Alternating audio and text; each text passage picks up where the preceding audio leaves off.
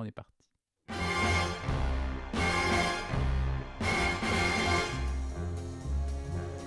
Bon d'Arbour. Épisode 20. 9.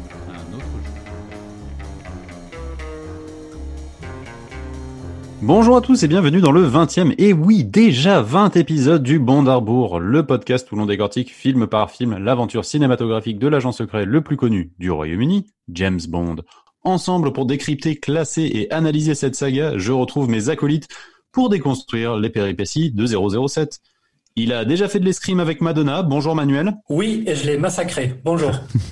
Et si vous regardez bien, il brille de tous ses feux comme des diamants dans son visage. Bonjour Frédéric. Bonjour Charles. On va être honnête, 2002, c'est pas la joie. Jacques Chirac est réélu président de la République après un second tour surprenant. L'euro devient la monnaie officielle en France et quatre ans après sa victoire, la France est éliminée de la Coupe du Monde au premier tour avec zéro but, zéro victoire et un maigre petit point gagné contre l'Uruguay. On dit au revoir malheureusement à la Queen Mum, mère de la reine Elisabeth II, au cinéaste Henri Verneuil et au réalisateur américain Billy Wilder. Alors, j'ai regardé les naissances célèbres en 2002 et je n'ai trouvé que des personnes dans le métier actuel et TikTok stars ou influenceurs Instagram. donc, donc j'ai posé mon ordi 5 minutes pour méditer et contempler l'état du monde actuel et pleurer un petit peu. Le 21e siècle commence très mal aussi en termes de musique. 2002, c'est l'année où on a décidé que n'importe qui pouvait devenir chanteur. Les gamins de la Star Academy avec la reprise de la musique, Michael Youn avec les Bratislava Boys et Stas Stash, Manu Payet et le 6-9 font des chansons parodiques toutes pétées. Et on va plus haut encore avec les Watford. Il y a même une reprise avec le duo Phil Barnet et Marine Duval d'avoir un enfant de toi dont on se serait bien passé. Mais heureusement qu'un tube intergénérationnel est là pour nous sauver. C'est Girl Power, c'est MeToo avant l'heure, c'est la réponse franchouillarde aux Space Girl. C'est toutes les femmes de ta vie, DL5. Toutes les femmes de ta vie, en moi réunies. Ton âme sœur, ton égérie, parfois ta meilleure ennemie. Toutes les femmes de ta vie, glamour et sexy. L'héroïne de tes envies, je suis toutes les femmes, tu vois toutes les femmes de ta vie. Superbe. Je vous en prie. Alors on est chacun un peu confiné en ce moment, mais on a tous fait la Corée à la maison. Oui. Enfin, c'est pas vraiment mieux au cinéma. La déferlante des suites et des remakes commence à prendre forme au cinéma. Nous avons à l'affiche Star Wars épisode 2, Harry Potter 2, Le Seigneur des Anneaux 2, Men in Black 2, Cube 2, Taxi 3, Astérix et Obélix, Mission Cléopâtre. Alors certes bien meilleur que le premier, mais ça reste une suite. Mais surtout, c'est le 40e anniversaire et la sortie du 20e film de la saga, le bien nommé Meurt un autre jour. Alors, qu'est-ce que ça raconte, Meurt un autre jour, Charlot? Alors, c'est pas peu dire que la crise de la quarantaine va être difficile pour James, car après une mission en Corée du Nord pour faire tout exploser, classique, vous me direz, James se fait capturer, moins classique, et il se fait torturer pendant 14 mois. Le gouvernement anglais accepte enfin un échange entre lui et un terroriste nord-coréen capturé. On apprend qu'il y a une taupe dans le MI6 et il soupçonne James d'avoir lâché des secrets. On place James sur la touche. Mais 007 n'a que faire de ses manières et décide de s'échapper direction La Havane, où sur place il apprend que Zhao, le terroriste, est dans une clinique du type volte-face pour changer de visage, mais aussi d'ADN. Oui, vous m'avez bien entendu, changer d'ADN donc. Il y rencontre Jinx, une agent américaine qui veut également tuer Zhao. Il faudrait à peu près trois phrases pour qu'ils couchent ensemble. Je vous rappelle que ça fait 14 mois que James n'a pas couché avec quelqu'un, un record pour lui. Zhao s'échappe et James poursuit la piste de Gustav Graves, un ersatz de Hugo Drax et Richard Branson, un fabricant de diamants qui l'emmène en Islande dans son château de glace avec sa voiture invisible. Et c'est là que je décroche un peu en vrai, moi. Il y a une histoire de satellite qui utilise le pouvoir du soleil pour en faire un laser géant. Scène d'action, scène d'action, scène d'action. On apprend que Gustav Graves est le fils du général Moon qu'il pensait avoir tué au début du film. Scène d'action, scène d'action, James couche avec la femme de main de Gustav Graves. Scène d'action, scène d'action, James fait du kitesurf. Parce qu'à ce niveau-là, pourquoi pas, hein. J'ai même plus la force de vous raconter la fin du film. Ça se bastonne dans un avion. James tue le méchant, sauve le monde. Et franchement, il va falloir un sacré bon film ensuite pour me redonner foi dans la franchise James Bond. Et maintenant, on refait le Bond. Et oui, bah, alors là, là, difficile celui-là, hein, difficile. euh, c'est le genre de film où alors on se demande s'il faut, euh, voilà, s'il faut dire à quel point il est mauvais ou s'il faut essayer de trouver deux trois trucs à sauver dans dans le film, quoi, parce que c'est. On peut faire les deux. Bah, On peut faire essayer les de faire les deux. On peut essayer de faire les deux. Et on peut aussi en rire parce que c'est quand même cata ce film. Ouais, je Oui, pense c'est que très mauvais. ouais, ça fait partie des pires. Hein. Je pense que voilà, ça fait partie des films les plus problématiques de la de la saga. Euh, Il y a plein de choses qui vont pas au-delà de bon de l'histoire qui est hautement improbable. Euh, Il y, a, y a toutes ces références en fait méta à toute la saga pour pour les 40 pour les 40 ans de la saga où ils se sont amusés vraiment à faire des citations de tous les films et où ça devient tel- ça devient ridicule en fait. Ça devient ça devient un peu catastrophique. Euh, voilà, il y a, y a deux trois trucs effectivement qu'on qu'on peut sauver, mais le déjà le méchant qui change de tête est déjà un truc euh, qui et la voiture Non, invisible ouais, sont deux choses qui de décrédibilisent choses. pas mal le film quoi.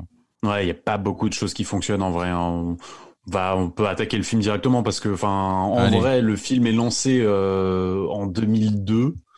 Euh, donc trois ans après le, le monde ne suffit pas, euh, il n'y a pas grand chose à dire sur euh, sur la prod du film si ce n'est donc on a un nouveau réalisateur qui est donc euh, Lita Maori. Donc, non mais oui, pas- ce mec. Non mais il est, il n'est pas au niveau. Et pourquoi ils l'ont pris? Parce qu'ils connaissaient un peu mieux la, la franchise que moi. Bah, je sais ils ont pas. pris ce mec Une qui n'a bonne- aucun talent? C'est une bonne question. C'est vrai que je sais pas d'où ils sont. Mais c'est une bonne question parce qu'en ouais. plus on regarde sa filmo et il Y a n'y pas grand-chose, grand chose. hein. Mais remarque, c'était déjà un peu le cas de Michael Apted. Hein. On se demandait un petit peu pourquoi il l'avait pris parce que c'était pas vraiment un réel de, de film d'action. Alors là, au Oui, contraire, c'est lui, peut-être c'est plus plutôt un- ça parce qu'on le connaissait, Michael Apted, mais on Oui. se disait que c'était peut-être pas le mec idéal pour faire un film d'action. Mais Exactement. Lita Maori, oui, je vois, il a fait quelques films d'action. Bon, il y a le truc avec les ours, avec Anthony Hopkins, avec Baldwin, je l'avais vu. Je crois que je l'ai même vu au cinéma quand j'étais petit. The Edge. Mais c'est pas terrible. The Edge. Ouais. Ouais, ouais, non, c'est pas grandiose. Ouais, Mais- Son film juste avant ça, c'est Le Masque de l'araignée. C'est c'est un polar avec euh, Morgan Freeman. C'est pas, Oui. enfin, qui est enfin, sympa, mais pas plus, enfin pas pas ouf Ouais, quoi. ouais, non, mais non, c'est pas, c'est pas dingue. C'est vrai qu'on se demande un peu ce qu'il fout là.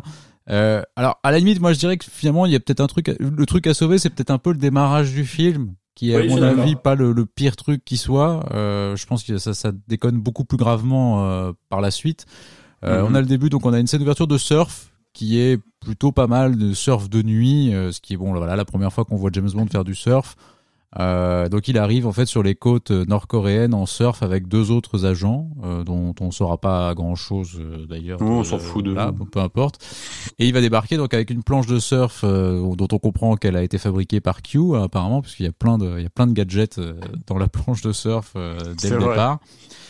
Et ils vont en fait, euh, ils vont attirer un hélico en faisant une fausse, euh, enfin une espèce de faux point rendez-vous GPS en fait avec un hélico qui doit arriver. Ils détournent en fait l'hélico dans lequel Ouais. se trouve un, un type qui est apparemment un, un, je sais pas un contrebandier, enfin un mec qui qui, qui est un trafiquant de diamants, de plutôt, diamants voilà, ou un truc comme ça, diamants, ouais.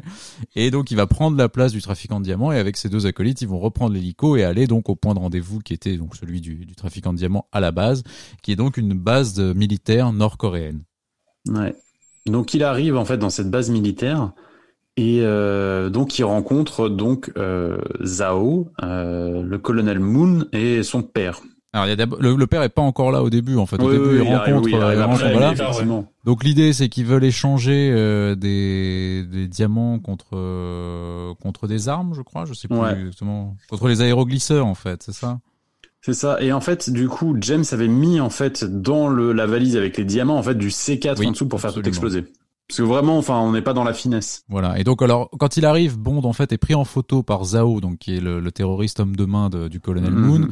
Et euh, donc peu, peu de temps après, en fait, euh, Zhao reçoit l'identification de- du type qu'il a pris en photo et il se rend compte que c'est pas du tout le trafiquant de diamants en question. Oui, ça prend à peu près 5, cinq minutes en Ah oui, ils sont assez, le renseignement nord-coréen est assez balèze hein, quand même. Je reconnais qu'ils sont, ils sont très très forts les gars, mais ils arrivent à trouver ça sans aucun problème. Et donc on lui dit c'est James Bond, donc ils vont comprendre que c'est lui et donc ils vont l'arrêter.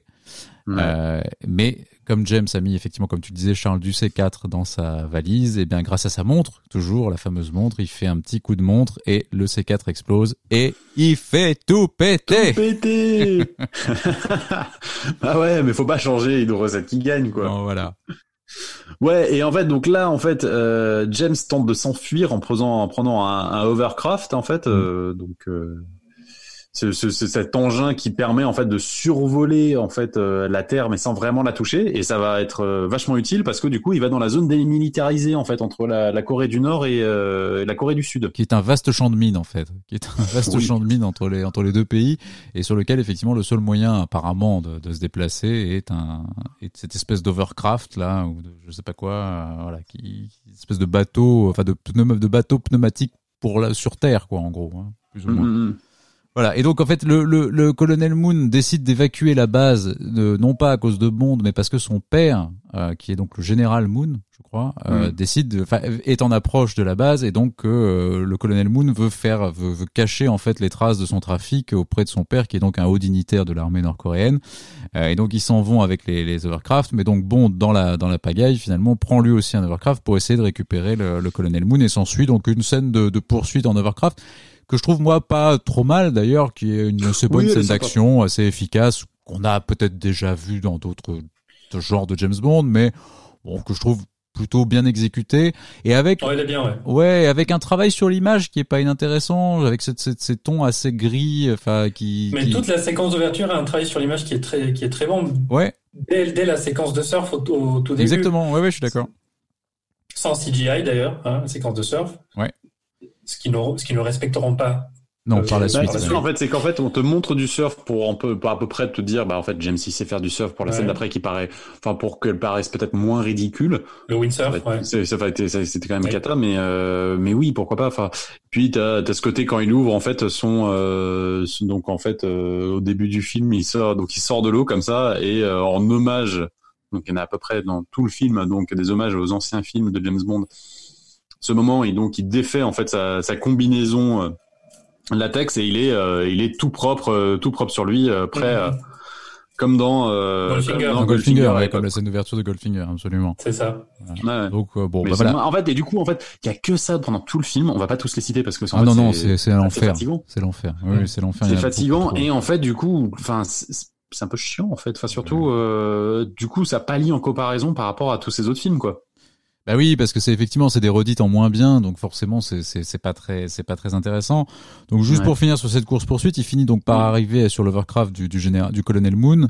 Euh, ils arrivent donc à la fin d'une espèce de, de dans des chutes d'eau et euh, Ouais, l'Overcraft est projeté au fond d'une chute d'eau et Bond arrive à se sauver euh, en s'accrochant à une cloche, ce qui lui fera ça. dire cette réplique donc saved by the bell.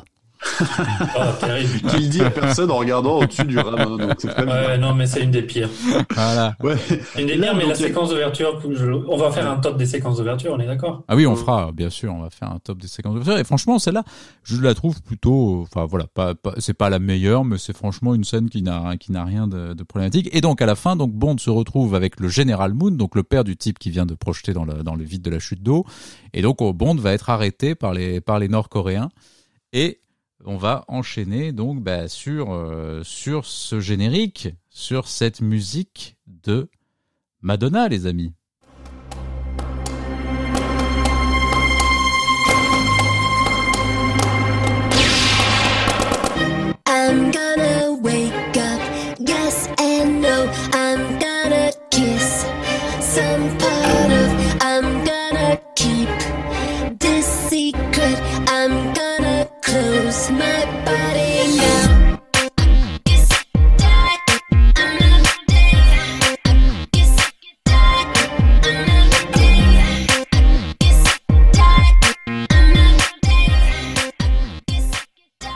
Bon bah on va s'arrêter là hein, parce que je pense que c'est pas la peine de la mettre plus longtemps.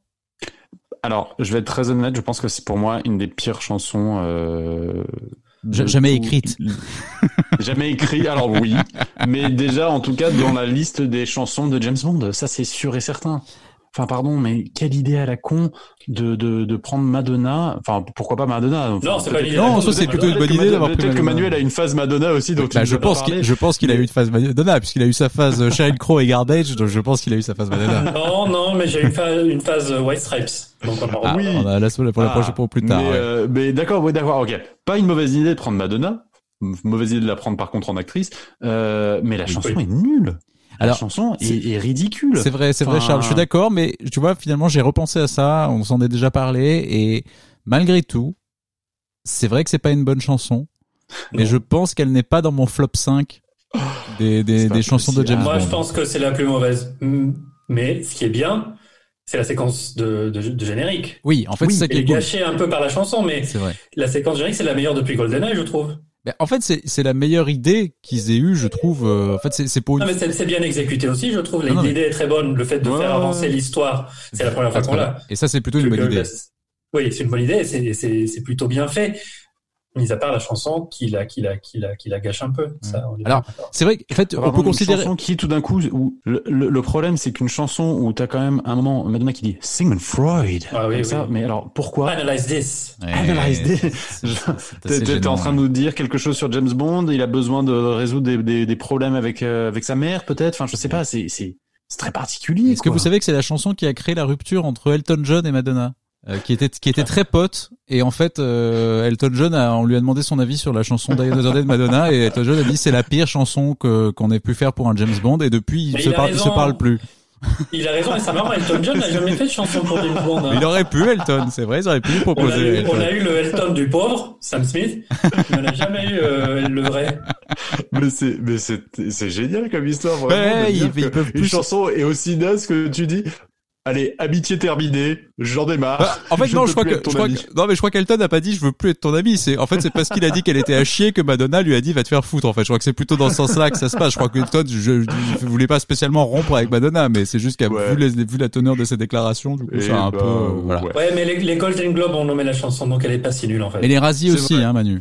C'est vrai, oui, Ouais. c'est ça. Elle a gagné le Razzie, elle a été nommée, euh, donc le Razzie, Ouais. c'est un peu l'Oscar des pires films chaque année, Voilà. et elle a gagné quand même une nomination pour meilleure chanson. Donc à un moment, les Golden Globes, regardez-vous un peu dans la glace et posez-vous des questions. Voilà. Mais effectivement, donc il reste, comme tu disais Manu, ce générique qui fait avancer l'histoire, qui raconte en fait la façon dont, dont, dont, dont James Bond est torturé dans sa prison euh, nord-coréenne pendant tout le long. Et ça, c'est, je trouve que c'est une des vraies bonnes idées de, du, du film. Il y en a, il y en a pas tant que ça, mais il y en a quelques-unes. Euh, comme d'ailleurs on l'a pas dit, mais ils ont joué un peu avec le gun barrel aussi au début, puisqu'il y a la, il y a la balle qui de, de James Bond qui arrive Ah, vers le oui, spectateur ouais. aussi. Non, Non. mais oui, c'est quoi ce truc? Pourquoi Ah on oui. en a pas parlé? Oui, non, mais c'est terrible. Non, non, mais ça c'est pas bon. Mais je veux dire, ça fait partie des autres idées un peu avec les, dans les codes avec lesquels ils jouent un petit peu sur ce film-là. Et ça, ça Comment fait- se mettre le public à dos après 10 secondes de film, quoi? Ouais, ouais, ouais, c'est vrai que c'est pas. bah, c'est en fait le problème, c'est qu'il y a beaucoup de- d'éléments de fausse modernité dans ce film. C'est un peu ça le problème. Et le problème, c'est que la, la fausse modernité est généralement un des trucs qui vieillit le plus mal. Donc c'est-à-dire qu'aujourd'hui, le film est peut-être encore plus difficile à regarder parce que justement, il essaie d'être moderne, mais il essaie d'être moderne à une époque donnée et une époque, une modernité qui, qui n'est plus du tout moderne aujourd'hui et qui est même plutôt ringarde en fait. Et c'est ça le problème. C'est c'est ce qui va avoir lieu avec tous les accélérés, les ralentis, les tout ce qu'on va pouvoir Oh, voir dans ce film. Et tous ces trucs-là 3D, vont être assez problématiques, ouais. Ouais, ouais. Mais bon, effectivement, oui, de voir euh, James se faire torturer pendant pendant pendant trois minutes, pourquoi pas. Et, et en fait, du coup, le générique se termine. Donc après, donc ça fait maintenant un, plus d'un an que James est capturé dans une base euh, Oui. euh, donc nord-coréenne. Et en fait, les, les scénaristes expliquent ça. Enfin, du coup, on, enfin, expliquaient que cette, enfin, le fait qu'il soit capturé pendant 12 mois expliquait un peu le fait que James Bond n'était pas présent pour arrêter les attentats du 11 septembre. Ce qui en soi est un peu particulier. parce oh, que- oh, putain. Ouais, d'accord, ok. je veux dire, bah, enfin, ou alors peut-être qu'il les a juste loupés. Enfin, c'est, ça, ça peut arriver. James Oui, et puis parfait, enfin hein, jusqu'à mais, euh, preuve du contraire, c'est plutôt à Felix Leiter d'empêcher les, les, les attentats du 11 Absolument. septembre. C'est pas à James Bond, hein, les gars. Voilà. Qu'est-ce Donc, qu'il foutait, euh, Leiter, donc on bon, sait pas. voilà. Et donc on retrouve donc James en, en plein interrogatoire avec euh, le général Moon, Oui. qui donc euh, toujours en deuil de son fils qui, qui est décédé. C'est ça. Et donc là, Bond ressemble à Jim Morrison en fin de vie, hein, clairement. C'est euh, voilà, c'est c'est Mais en fait, c'est c'est c'est en fait, c'est on sait que c'est une fausse barbe, on sait Ouais. que c'est des faux cheveux longs. c'est un peu Et- dommage ça, je trouve d'ailleurs. Ça marche Non, pas. En mais fait, on voit que c'est limite, enfin, c'est limite brushing gay, tu vois. C'est, c'est, une- c'est la barbe. Moi, j'aime, enfin, cette barbe-là, moi, j'aimerais bien l'avoir, quoi. C'est limite, euh, c'est. Ouais, c'est très con parce que c'est pas si compliqué de, de, de f- laisser pousser une barbe et des cheveux. Bah oui. Il y a Mais plein surtout- d'acteurs qui le font pour plein de films. Tu, moi, j'ai une idée. Tu commences par ça. Bah oui. Tu demandes à comme, Brosnan ça- c'est comme ça de qu'on fait. laisser ouais. pousser sa barbe et ses Mhm. cheveux, et tu tournes ça, et après, tu dis, bah, voilà, tu te rases, tu coupes tes cheveux, et Ah, regarde. Seul Monde. Regarde Seul Monde. simple, euh, hein. il le faisait très bien. Bah c'est pas très compliqué Ah à oui. faire et c'est vrai que c'est- étonnant de, de de pas avoir su faire ça, je trouve. C'est un peu un peu ridicule. Et surtout, enfin, alors là c'est un peu contre. Enfin, je suis désolé pour Pierce Brosnan, mais alors autant je suis pas fan moi des mecs qui perdent 20 kilos euh, pour euh, pour des performances, etc. Mais là, je trouve que Brosnan aurait pu faire un petit effort et perdre quelques kilos pendant ces 14 mois dans les prisons nord-coréennes, parce que là, franchement, il ressort. Et quand je disais Jim Morrison en fin de vie, c'était Jim Morrison pour les cheveux et la barbe, mais c'était aussi un peu Jim Morrison pour le bide, hein, quand même, parce que dis donc, la Oh, c'est pas tant que ça, mais il est pas, il est pas maigre. On ne dirait pas qu'il s'est fait torturer pendant. Ah, on dirait, pendant- attends, franchement, pendant je an, pense quoi. honnêtement, tu, enfin, je sais pas, je, je, je suis jamais allé dans des prisons nord-coréennes, hein, mais j'imagine que tu ressors de là. Je pense pas que tu ressortes à peu près au même poids que tu y es clair. entré quand même. Et là, franchement, il est quand même plutôt bien portant Mm, mm, euh, en termes de, de poids. Pour alors peut-être qu'en fait, ce qu'ils ont fait, c'est qu'ils l'ont gavé avec des mauvais produits. Juste pour c'est- et que c'est Oui. ça la vraie torture pour James Bond en fait. Tu lui fais tu lui, Mais tu lui oui. fais bouffer des Et trucs on lui a de mais un des trucs euh, shampoing avec euh, de l'après-shampoing derrière pour être sûr qu'il s'en sorte bien. Voilà, mais tu lui fais bouffer des trucs vraiment du, du mauvais pâté, du, du, Ouais. mauvais alcool. Enfin voilà, et c'est comme ça en fait. C'est ça, la mauvaise bière. Enfin tu vois voilà, le pauvre. Et c'est comme ça qu'en fait tu le tortures vraiment finalement James Bond. C'est sans doute, c'est sans doute Ouais. ça le, le fin mot de l'histoire. C'est ça, un mauvais bollinger. Voilà, un, beau, un bollinger d'une mauvaise année, tu Un, vois. ah, voilà, un bollinger de 93. tu sais, ce bollinger dégueulasse. Ça doit être ça. Donc, voilà. Mais bon, donc le général lui dit, écoute, ça fait un an que t'es là, euh, bah on n'a rien réussi à te soutirer comme information. Il n'a rien quand même, James, euh, T'as dit bon agent secret. Il lâche rien et on lui dit, bah allez, euh, on t'amène sur le pont. James pense que bon, voilà, c'est bon, c'est fini. Il va, il va se faire, il va se faire abattre quoi. Là, euh, on lui dit, allez avance. Donc sur ce pont mystérieux, donc un peu qui ressemble un peu au pont des espions comme ça, on fait un échange de prisonniers. Oui, absolument. Ça m'a fait penser au pont des espions. Ouais, avant l'heure du coup. Et, Et en fait, on se rend compte qu'en fait que c'est un échange.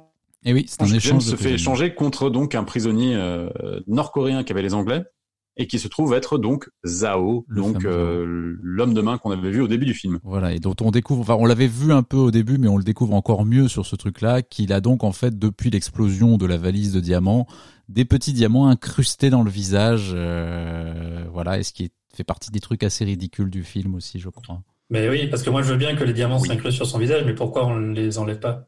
Ouais, bah parce que c'est stylé. Manu, c'est stylé. Mais clair. non, c'est pas du tout stylé. Non mais voilà, c'est c'est moche. Et le mec a été Ah capturé. ouais, et en fait, euh, là, là, James Comment ils se sont est... dit, ben, on, on enlève les diamants. C'est très simple. Oui, oui, oui. Ah non, oui, je- tout simplement, point. Bon, bref, c'est assez, Oui, assez, assez débile. Donc, James Bond, hein, donc, arrive, il est accueilli, donc, par Charles Robinson, qu'on, qu'on, un personnage qu'on voit depuis l'ère Brosnan, qui est ce, ce, ce grand black Oui. du MI6 qui est toujours là dans les, dans les opérations euh, de- de- de- de- d'espionnage.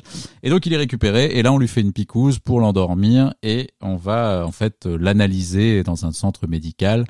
Euh, et donc on va lui faire un check-up complet et on va comprendre tout ce qu'il a un peu subi, c'est-à-dire euh, donc on, lui a foutu du venin de scorpion, enfin on l'a pas mal, euh, voilà, Et puis on lui donnait du venin de scorpion et puis après on lui donnait l'antidote Ouais, pour ça. que pour pas qu'il meure. exactement. Et donc euh, bon, et en gros ils Euh, font un check-up, ils disent que finalement ça va pas mal, sauf le foie, et c'est comme ça qu'ils en déduisent que c'est bien James Bond. que ça plutôt un truc, J'aime bien cette une petite vanne sympa, ça encore, c'est pas trop, c'est pas trop mal. C'est un peu la voix off qui te fait genre vraiment petite Ouais. vanne, gratos, et hop, on ouais. passe à autre chose. Voilà. Euh, et donc, bah là, on va lui faire un check-up. Et là, il y a M qui va qui va venir le voir, euh, qui est pas qui est pas qui est pas en mode très sympa euh, M sur ce Non, sur pas ce du tout. passage-là. Ben alors, en fait, elle euh, elle lui en veut. Alors parce que soi-disant, en fait, un agent américain a été tué euh, Mm, mm, pendant mm. qu'il était en prison. Et apparemment, l'info sur sa couverture viendrait de la prison dans laquelle il était enfermé. Donc, elle pense et elle dit que les Américains et elle ont pensé à un moment que Bond avait commencé à, à parler et à livrer des secrets et qu'il était grand temps de l'exfiltrer avant qu'il il trahisse de nouveaux, euh, de nouveaux secrets. Ce que Bond, évidemment, réfute en lui disant qu'il a, qu'il a, qu'il a jamais rien, euh, qu'il a jamais rien dit. Mais donc, oui, en euh, fait, j'ai l'impression, moi, j'ai, moi, j'ai l'impression que Pierce Brosnan joue très mal cette scène. En fait, tu vois, il est accusé, enfin, d'avoir euh, livré des informations aux, aux Nord-Coréens. Il est comme ça, il accuse, il pointe du doigt, il fait, tu crois que j'aurais dit, enfin, je, je sais pas, je, trouve, enfin, je trouve un peu faux, moi, Pierce Brosnan dans cette scène. d'accord. Surtout, t'as pas l'impression que quelqu'un, enfin, d'avoir quelqu'un en face de toi qui, encore une fois, s'est fait torturer pendant 14 mois, quoi. Ah bah il est quand même, euh, oui, il a quand même, il est quand même plutôt en forme hein, malgré tout, je trouve pour quelqu'un qui, qui a pris autant aussi C'est dommage. C'est- vrai que c'est peut-être. Alors Ils bon pas allés au bout de l'idée de faire un mec comme ça vraiment, enfin, abattu. ouais. Et, et donc ouais, donc M l'accuse, il lui dit tu tu n'as plus ton ton statut de de 0-0, tu n'as plus tu n'as plus ton ton permis de tuer encore une fois. Et on va t'envoyer en évaluation. Oui. Et là James en fait se dit non, j'ai pas envie. Voilà. Et donc en fait il s'allonge donc sur son lit et euh, fait diminuer son rythme cardiaque jusqu'à zéro pour faire rentrer donc les docteurs dans sa chambre. Mm. Et là se réveille et arrive à s'échapper. Alors ça, pareil, ça n'a aucun sens à mon avis. Non, mais non. euh, enfin ça, je pense que c'est franchement ridicule. C'est que le mec arrive à simuler son propre arrêt cardiaque. Ouais, ouais, ouais. En Et- faisant rien, en, juste en- enfin, avec En des techniques de yoga, méditation. Ouais, slash, et surtout en euh, fait, le problème c'est qu'il fait ça, mais qu'en fait, il se, il se réveille d'un coup. D'un coup, il est, il, C'est ça. est- il est en pleine forme et il choque les médecins qui sont avec lui et il se barre. Enfin, C'est ça, il remercie la, il remercie euh, L'infirmière pour le femme bouche à de lui avoir bouche, fait le, ouais. d'avoir, de, de- Ouais. de lui avoir donné the kiss of life. ouais, Elle a essayé de, de le raviver en faisant du bouche à bouche. Merci, super. voilà. Euh, et donc là, il va sauter, puisqu'en fait, il va se rendre compte qu'il est sur un bateau en sortant. En Ouais. fait, il était sur un bateau et donc il va plonger du bateau, mais sans avoir, sans savoir du tout où il est. Enfin voilà, bon, il y va comme ça. Et il va débarquer donc euh, sur la terre ferme et il va se rendre compte donc qu'il est à Hong Kong. Hong Kong. Ouais. Mhm. Absolument. Et donc Hong il, débarque à Hong Kong euh, mouillé et en pige d'hôpital quoi. Ouais, c'est ça. Mais en fait, surtout, de la baie de Hong Kong, quand même, elle est quand même assez conséquente. Le mec se tape quand même une petite traversée pour arriver à l'hôtel. Euh, donc arrive en, en pyjama, Oui. mais en toute sérénité, en toute confiance quand même. Ah, bah, Bond. Ah oui, comme si c'était sa maison, quoi. Ouais, ouais, ouais. c'est clair. Bah, apparemment c'est un peu le cas. Hein, mais... Ouais, ouais, parce qu'il arrive, il arrive à l'hôtel, lui, il arrive, à, il arrive à l'accueil et en fait, il connaît donc euh, le maître d'hôtel et euh, le- lui réserve la, la suite royale évidemment. Bah et oui. là, en fait, euh, à ce moment-là, on le retrouve dans la chambre avec donc des nouveaux vêtements, euh, un rasoir et une coupe parfaite, euh, et comme si de rien n'était depuis ces 12 derniers mois, Bah on oui. retrouve James Bond. Et Bah oui, mais c'est dommage. Bah oui. Ouais, ouais. Mais tu as raison, c'est nul. Parce qu'ils auraient pu profiter de, ah, au moins l'avoir comme ça en mode, euh, en mode SDF pendant une heure de film ou je sais pas. Oui, oui, je suis Ah, tu- d'accord, il joue pas assez sur le truc, ou à la limite, ils- enfin, je sais, ouais, ouais, je suis d'accord. il y a- il y a- Comme Thor dans, dans le dernier Avengers.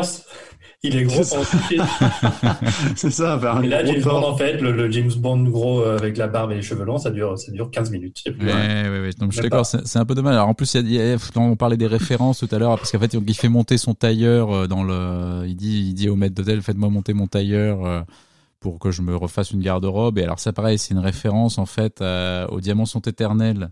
Ouais. Euh, où Connery disait à Tiffany euh, qu'il connaissait un très bon tailleur à Hong Kong. Donc en fait, c'est que Mhm. il y, a- il y a plein en fait de références méta un peu à la con comme ça euh, qui, qui font référence à d'autres films.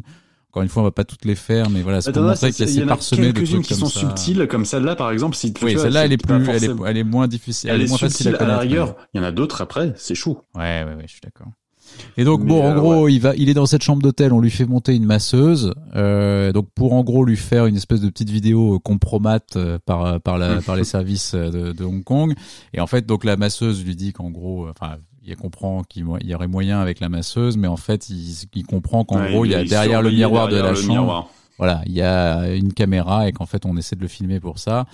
Euh, et donc Bond dit au patron de l'hôtel écoutez je sais que vous travaillez pour les services chinois euh, je suis pas venu pour euh, pour vous emmerder ni pour vous reprendre Hong Kong. Euh, en revanche je suis un peu cadeau. je suis un peu dans la dèche là donc si vous pouviez m'aider à retrouver un terroriste nord-coréen que vous devez aussi rechercher ça pourrait m'aider.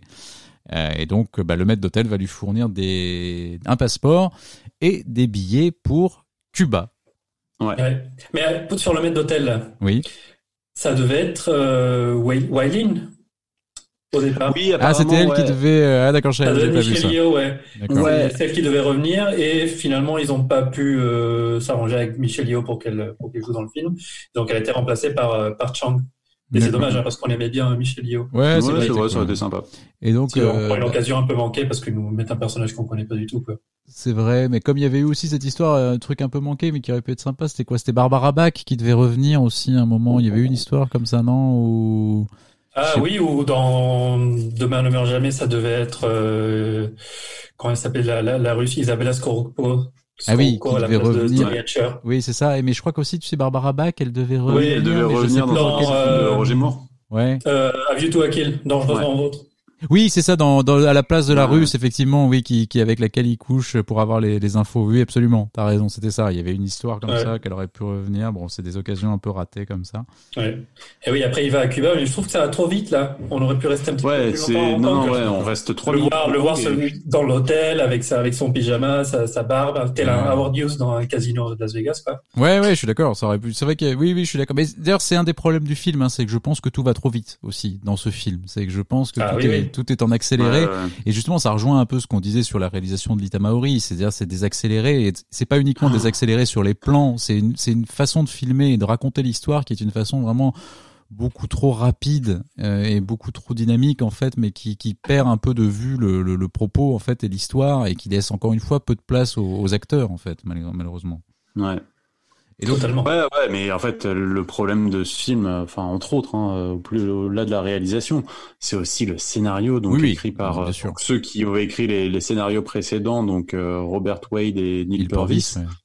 Le problème, c'est que celui-là, c'est le premier en fait euh, scénario où derrière, il n'y a pas quelqu'un qui passe derrière pour peaufiner un petit peu. On avait eu du Bruce Furstein avant qui, qui avait fait, qui avait peaufiné un peu les scénarios, qui pas forcément les meilleurs non plus, mais Oui. au moins il y avait un travail derrière. Là, il y a que deux, eux deux tous les deux. Et quand Ils ils sont tous les deux, ils sont un peu en roue libre. hein. Ouais, ouais, ouais, je suis d'accord. Donc ouais, donc on envoie donc James euh, à la Havane, il rencontre son contact sur place, donc un certain Raoul. Oui, parce qu'en fait, c'est en fait le, le truc, c'est que Shang lui a dit que Zhao était apparemment dans une clinique à la Havane, en fait. Oui. ça, le... enfin pas à la ça. Havane, mais à côté de, dans- sur une île au large de, de, de- de Cuba, quoi. Voilà. C'est ça. Et donc, euh, donc effectivement, il va rencontrer son son, son contact à la Havane, euh, donc il est fabricant de cigares. Euh, il va Ah, bah, donc- le Raoul qui a l'air sympathique, mais d'où on passe euh, vraiment peu, peu de temps avec lui en plus, quoi. C'est ça qui est Oui, dommage, c'est encore vrai. une fois. En plus, Ouais. l'acteur, l'acteur est plutôt cool. Ça aurait pu faire un Ouais. Kerim sympathique. Et c'est vrai qu'il est, il est assez sous-exploité au final. Mais euh, bon. C'est ça. Mais Encore une fois, parce que de toute façon, le truc à Cuba va très très vite, quoi. Donc, euh, Ouais, parce qu'en fait, du coup, donc James euh, emprunte donc euh, des euh, un flingue donc à Raoul et donc des euh, des lunettes de vue pour euh, officiellement regarder les les oiseaux sauvages parce qu'il s'est inspiré donc d'un livre qu'il a pris euh, dans la dans le bureau de Raoul qui était donc un livre d'observation d'oiseaux Ah, écrit oui, par James Bond. Exactement, voilà. Donc Oui. un petit hommage effectivement à comment est-ce que Ian Fleming avait trouvé le nom du personnage James Bond, c'est en découvrant un livre d'observation d'oiseaux écrit par James Bond. Exactement, par un ornithologue du nom de James Bond, tout à fait. Donc voilà, encore référence méta un peu chiante. Euh, et donc il va se mettre donc euh, dans un hôtel qui a vue sur l'île euh, ou de, la dans la clinique là. Euh, Et Mhm. il va observer donc euh, soi-disant les oiseaux avec ses jumelles, mais il va tout à coup tomber sur un autre type d'oiseau. ah oui. C'est qui ça, qui sort de l'eau comme ça de avec un maillot de bain qu'on reconnaît un petit peu parce que ça fait penser à celui de Celui-là, Andrés. euh, de ouais de Honey Rider, Honey Rider, dans oui. euh, Doctor No. Et ben c'est donc Jinx, euh, personnage joué par Halle Berry. Ali Berry. Bah alors, Oui. Ali Berry, moi qui est presque un des trucs que je sauverais un peu du film. En Moi réalité, aussi. Parce que je trouve que Ali- le, Ali- bah, vous êtes genre vous êtes gentil les, les Bah, amis. non, je trouve qu'Halle Non, Berry, elle oui, fait le taf en fait. Elle fait le taf, Halle Berry. Franchement, elle joue, Oui. elle joue une espionne. Elle, elle est en plus, je trouve, au maximum de son charme, Halle Berry. Enfin, elle est au top de son truc. Elle, Ah oui, elle est, alors, elle est- elle, est elle est- au, elle est au top du Star System à ce moment-là en 2002. non, mais même, elle je est, trouve qu'elle euh, elle oui. joue, elle joue plutôt bien son rôle. Et honnêtement, je trouve d'ailleurs que le, le, le, le- le couple avec Brosnan marche pas si mal. D'ailleurs, c'est c'est pas, c'est vraiment pas le, le point faible du Ouais. film pour moi. Et euh, moi, je, enfin, je trouve que son personnage est, est pas si mal, franchement. Et que bon, voilà, c'est, je suis d'accord que Ouais, c'est pas. c'est alors, pas- je suis euh, d'accord avec hein, le personnage l'explication, toute l'explication de euh, je m'appelle Jinx, donc euh, le Ouais. fait que donc apparemment je porte malheur, donc euh, ce, ce que ça veut dire en anglais, et que je suis né un vendredi 13 et que euh, du coup euh, il m'arrive que des merdes, etc. Ouais. Euh, bof, ouais. enfin, non, euh, Bon, c'est pas de sa faute, ça. Non, ça c'est pas. non, mais non, non, c'est pas de la faute de Libéry, mais c'est, c'est Non. la- enfin le personnage pour Mais moi, enfin il n'a pas Je eu trouve que la, la première scène avec James Bond, elle, ils ne jouent pas très bien, les deux. Alors, et Ouais. la scène est très mal écrite. Il Elle- elle est surtout de- ma- elle est- Surtout, non, elle est- il elle est très comme ça et il commence à, il commence à la chiner, mais ouvertement, en lui proposant un morito, en faisant morito, Morito. comme ça. Non, mais la scène est très mal écrite. Non, non. Ah oui, Franchement- des dialogues de Ouais. porno. Non, non, mais les dialogues, Ouais, c'est ça. les dialogues sont mauvais. Je suis d'accord. Eux n'y peuvent pas grand chose, mais les dialogues, c'est vrai que la scène est mal écrite. Je suis d'accord. Il y a un moment, t'as quand même donc Ali Berry qui regarde vraiment genre l'entrejambe de, euh, de James Bond en lui disant sacré, euh, enfin sacré paquet quand même limite. Ouais. oui, non. C'est euh, et vraiment en fait, bah, qu'est-ce qu'on fait? Bah du coup, euh, le prochain prochain bateau qui va vers l'île euh, lui dit bah c'est demain matin et lui dit bah qu'est-ce qu'on peut faire en attendant Voilà. Ouais, non, elle lui dit sur, bah, elle lui parle d'une histoire de prédateur, là. Alors, Oui, oui, bah, c'est- oui, enfin, bref. alors que font les prédateurs quand le soleil se couche? Ils se régalent, comme s'il n'y avait pas de lendemain. Voilà. Et là, Ah, c'est quoi ce truc? et là arrive, arrive quand même ce qui est la première scène de sexe de toute l'histoire de James Bond. Oh, oui.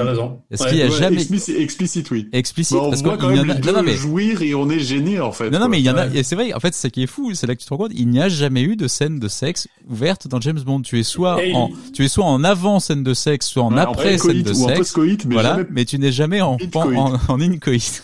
Et elle a été coupée. J'ai lu qu'elle a été coupée de Oui. 7 secondes, ils ont enlevé pour que le film puisse être euh, diffusé aux États-Unis avec Ouais. un certain ouais, avec PG-13, le, ouais. le PG-13 ouais. Mais le problème, en fait. fait, le problème, c'est que la scène pourrait être intéressante s'il n'y avait pas cette histoire de figue qui est assez ridicule.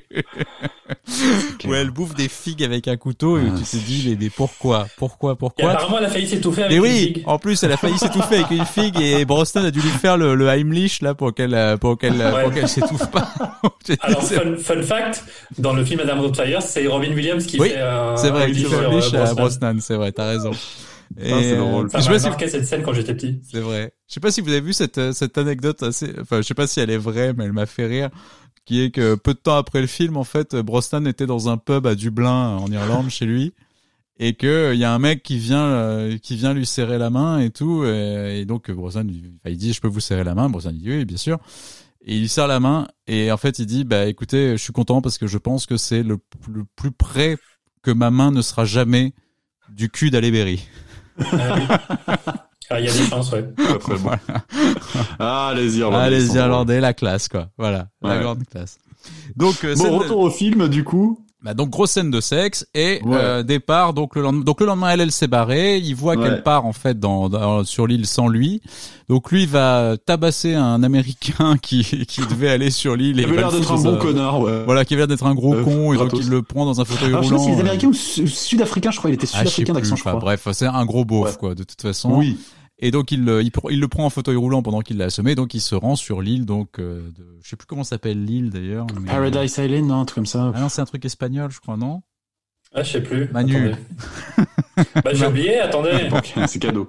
Ça, on va le couper. C'est gratuit. Los Organos. Ben oui, bien sûr, ça s'appelle Los Ah oui, les Organos, bien sûr, l'île. Voyons, les amis. voilà. Et donc ils vont dans, il va Ouais. dans le truc. Bon, et donc il va dans la dans la clinique. Il arrive à rentrer dans la clinique et on, bon, c'est- c'est pas, il infiltre le, le truc. Euh, et il va découvrir en fait, euh, en fouillant, la chambre de Zao. Oui. Et donc Zao qui a une espèce de masque psychédélique avec des lumières futuristes sur la gueule.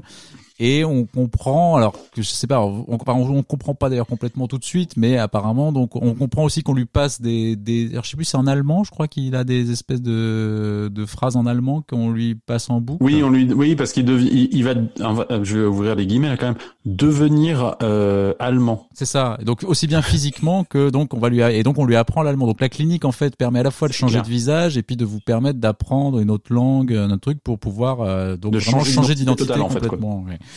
Euh, donc c'est c'est là où le film bascule quand même vraiment dans le grand n'importe quoi. Hein. Enfin, Oui. c'était déjà un peu c'était déjà pas terrible, mais là je pense que c'est vraiment euh, Non, mais ça, mais avant ça, il y avait juste des petits moments un peu gênants, Oui. le gun barrel, euh, le truc des diamants. Oui, ça, passe encore, dialogues passe un peu- encore. non, un mais peu c'était du détail. Je suis d'accord. Alors que là tu te rends Ah. compte en fait que l'histoire c'est n'importe quoi Ouais. en fait. Oui, ça va absolument. dans le n'importe quoi et derrière on, ouais, on va avoir donc euh, une scène de combat entre euh, donc Bond et, euh, et Zao Oui. avec des vieux ralentis tout Ah, aïe, vraiment, mais c'est terrible, c'est terrible. Ah là là, c'est c'est compliqué. Euh, Jinx tue donc euh, le docteur avec qui elle avait rendez-vous en même temps euh, Avec pour le patron de la clinique, infos. ouais. Ouais, ouais, c'est ça. le patron de la clinique pour, pour avoir des infos. Zao arrive à s'échapper euh, jusqu'à un hélicoptère qui, qui traînait là. Enfin, Oui, alors ça, on sait pas d'ailleurs, on sait pas d'ailleurs, il monte dans un hélico et enfin le l'hélico, enfin je sais pas, les, les gens le laissent monter dans l'hélico, on sait pas qui est ce mec-là, enfin, ouais, ça- n'a aucun sens, mais bon c'est pas grave. Donc Bond rate Zao et euh, les soldats cubains arrivent pour attraper euh, Jinx Ouais. et là elle va sauter de, Ouais, je du sais pas, haut de la falaise, de en 100 fait, mètres, quoi, de 100 dans l'eau. mètres de haut à peu près, enfin de 50 mètres de haut, je sais pas, euh, Oui. d'une falaise pour Et, en plonger. fait, et là, le problème, c'est que déjà, l'idée, elle est con. oui. Enfin, elle est, le- les effets spéciaux sont sont, moches. nuls. Ouais, Bah, ouais, c'est surtout ça, mal ouais. fait, ouais. Et enfin, qui se dit qu'un plongeon de 100 mètres de haut, déjà, tu vas pas crever déjà en tombant en bas. Enfin, euh, clairement. hein. Mais oui, enfin, Ouais, mais ça, euh, à la limite, pourquoi pas, parce que euh, la séquence d'ouverture de GoldenEye, il y a plein de trucs qui défient la réalité aussi. Hein. Oui, bien sûr. Oui, oui, d'accord, mais. Non, mais t'as raison, t'as raison. Mais c'est vrai que bon, c'est. Mais En fait, c'est mal fait. aux effets spéciaux C'est mal fait. pourris. euh, Voilà, mais là, c'est surtout les effets spéciaux qui sont pourris qui. Ouais. Et en fait, ouais. surtout, t'as quand même, t'as, donc t'as James Bond qui arrive au moment où elle saute comme ça, donc t'as les militaires qui, euh, qui, qui tenaient en joue donc Jinx euh, en haut de la, euh, de la falaise. Et elle saute, et tout d'un coup, les militaires se barrent, elle se dit pas, tiens, il y a quand même un British qui est à côté de nous. Oui, oui. Qui a Avec un un flingue. Oui, c'est vrai. ouais. D'accord. Oui. Et ils partent. Et en fait, donc euh, James retourne voir Raoul à ce moment-là. Oui, parce qu'il a récupéré Euh, des diamants en il- fait sur euh, sur euh, Zao. Il a récupéré des diamants sur Zao et donc en les passant au peigne fin, en fait, on lui dit tiens c'est bizarre. On dirait donc euh, les diamants d'un certain Gustav Graves, un trafiquant de diamants, donc euh, Ouais. mondialement connu. Mais non, en fait, c'est pas un trafiquant, hein, Gustave Graves. C'est Non, plutôt non, un c'est un propriétaire fabricant de diamants. de Oui, c'est un fabricant. Un Parce propri- qu'à part officiellement, il trouve donc des euh, euh, des diamants donc euh, en Islande. Ouais. Et sauf Et en y regardant de plus près, en fait, les, la composition des diamants serait exactement les mêmes que des diamants qui viennent d'Afrique, des pays euh, de Sierra Leone, ouais. Et Des diamants de, des diamants de en conflit, en fait. exactement. Des diamants Voilà, de des. Blood Diamonds, littéralement, quoi. Des diamants de, voilà, qui sont euh, ça. effectivement des diamants de trafic, en fait, ouais. Donc euh, là, on, donc James se dit tiens, on va aller enquêter sur ce, ce bizarre personnage euh, parce qu'il y a ces diamants. Qu'est-ce qu'ils font là? Voilà.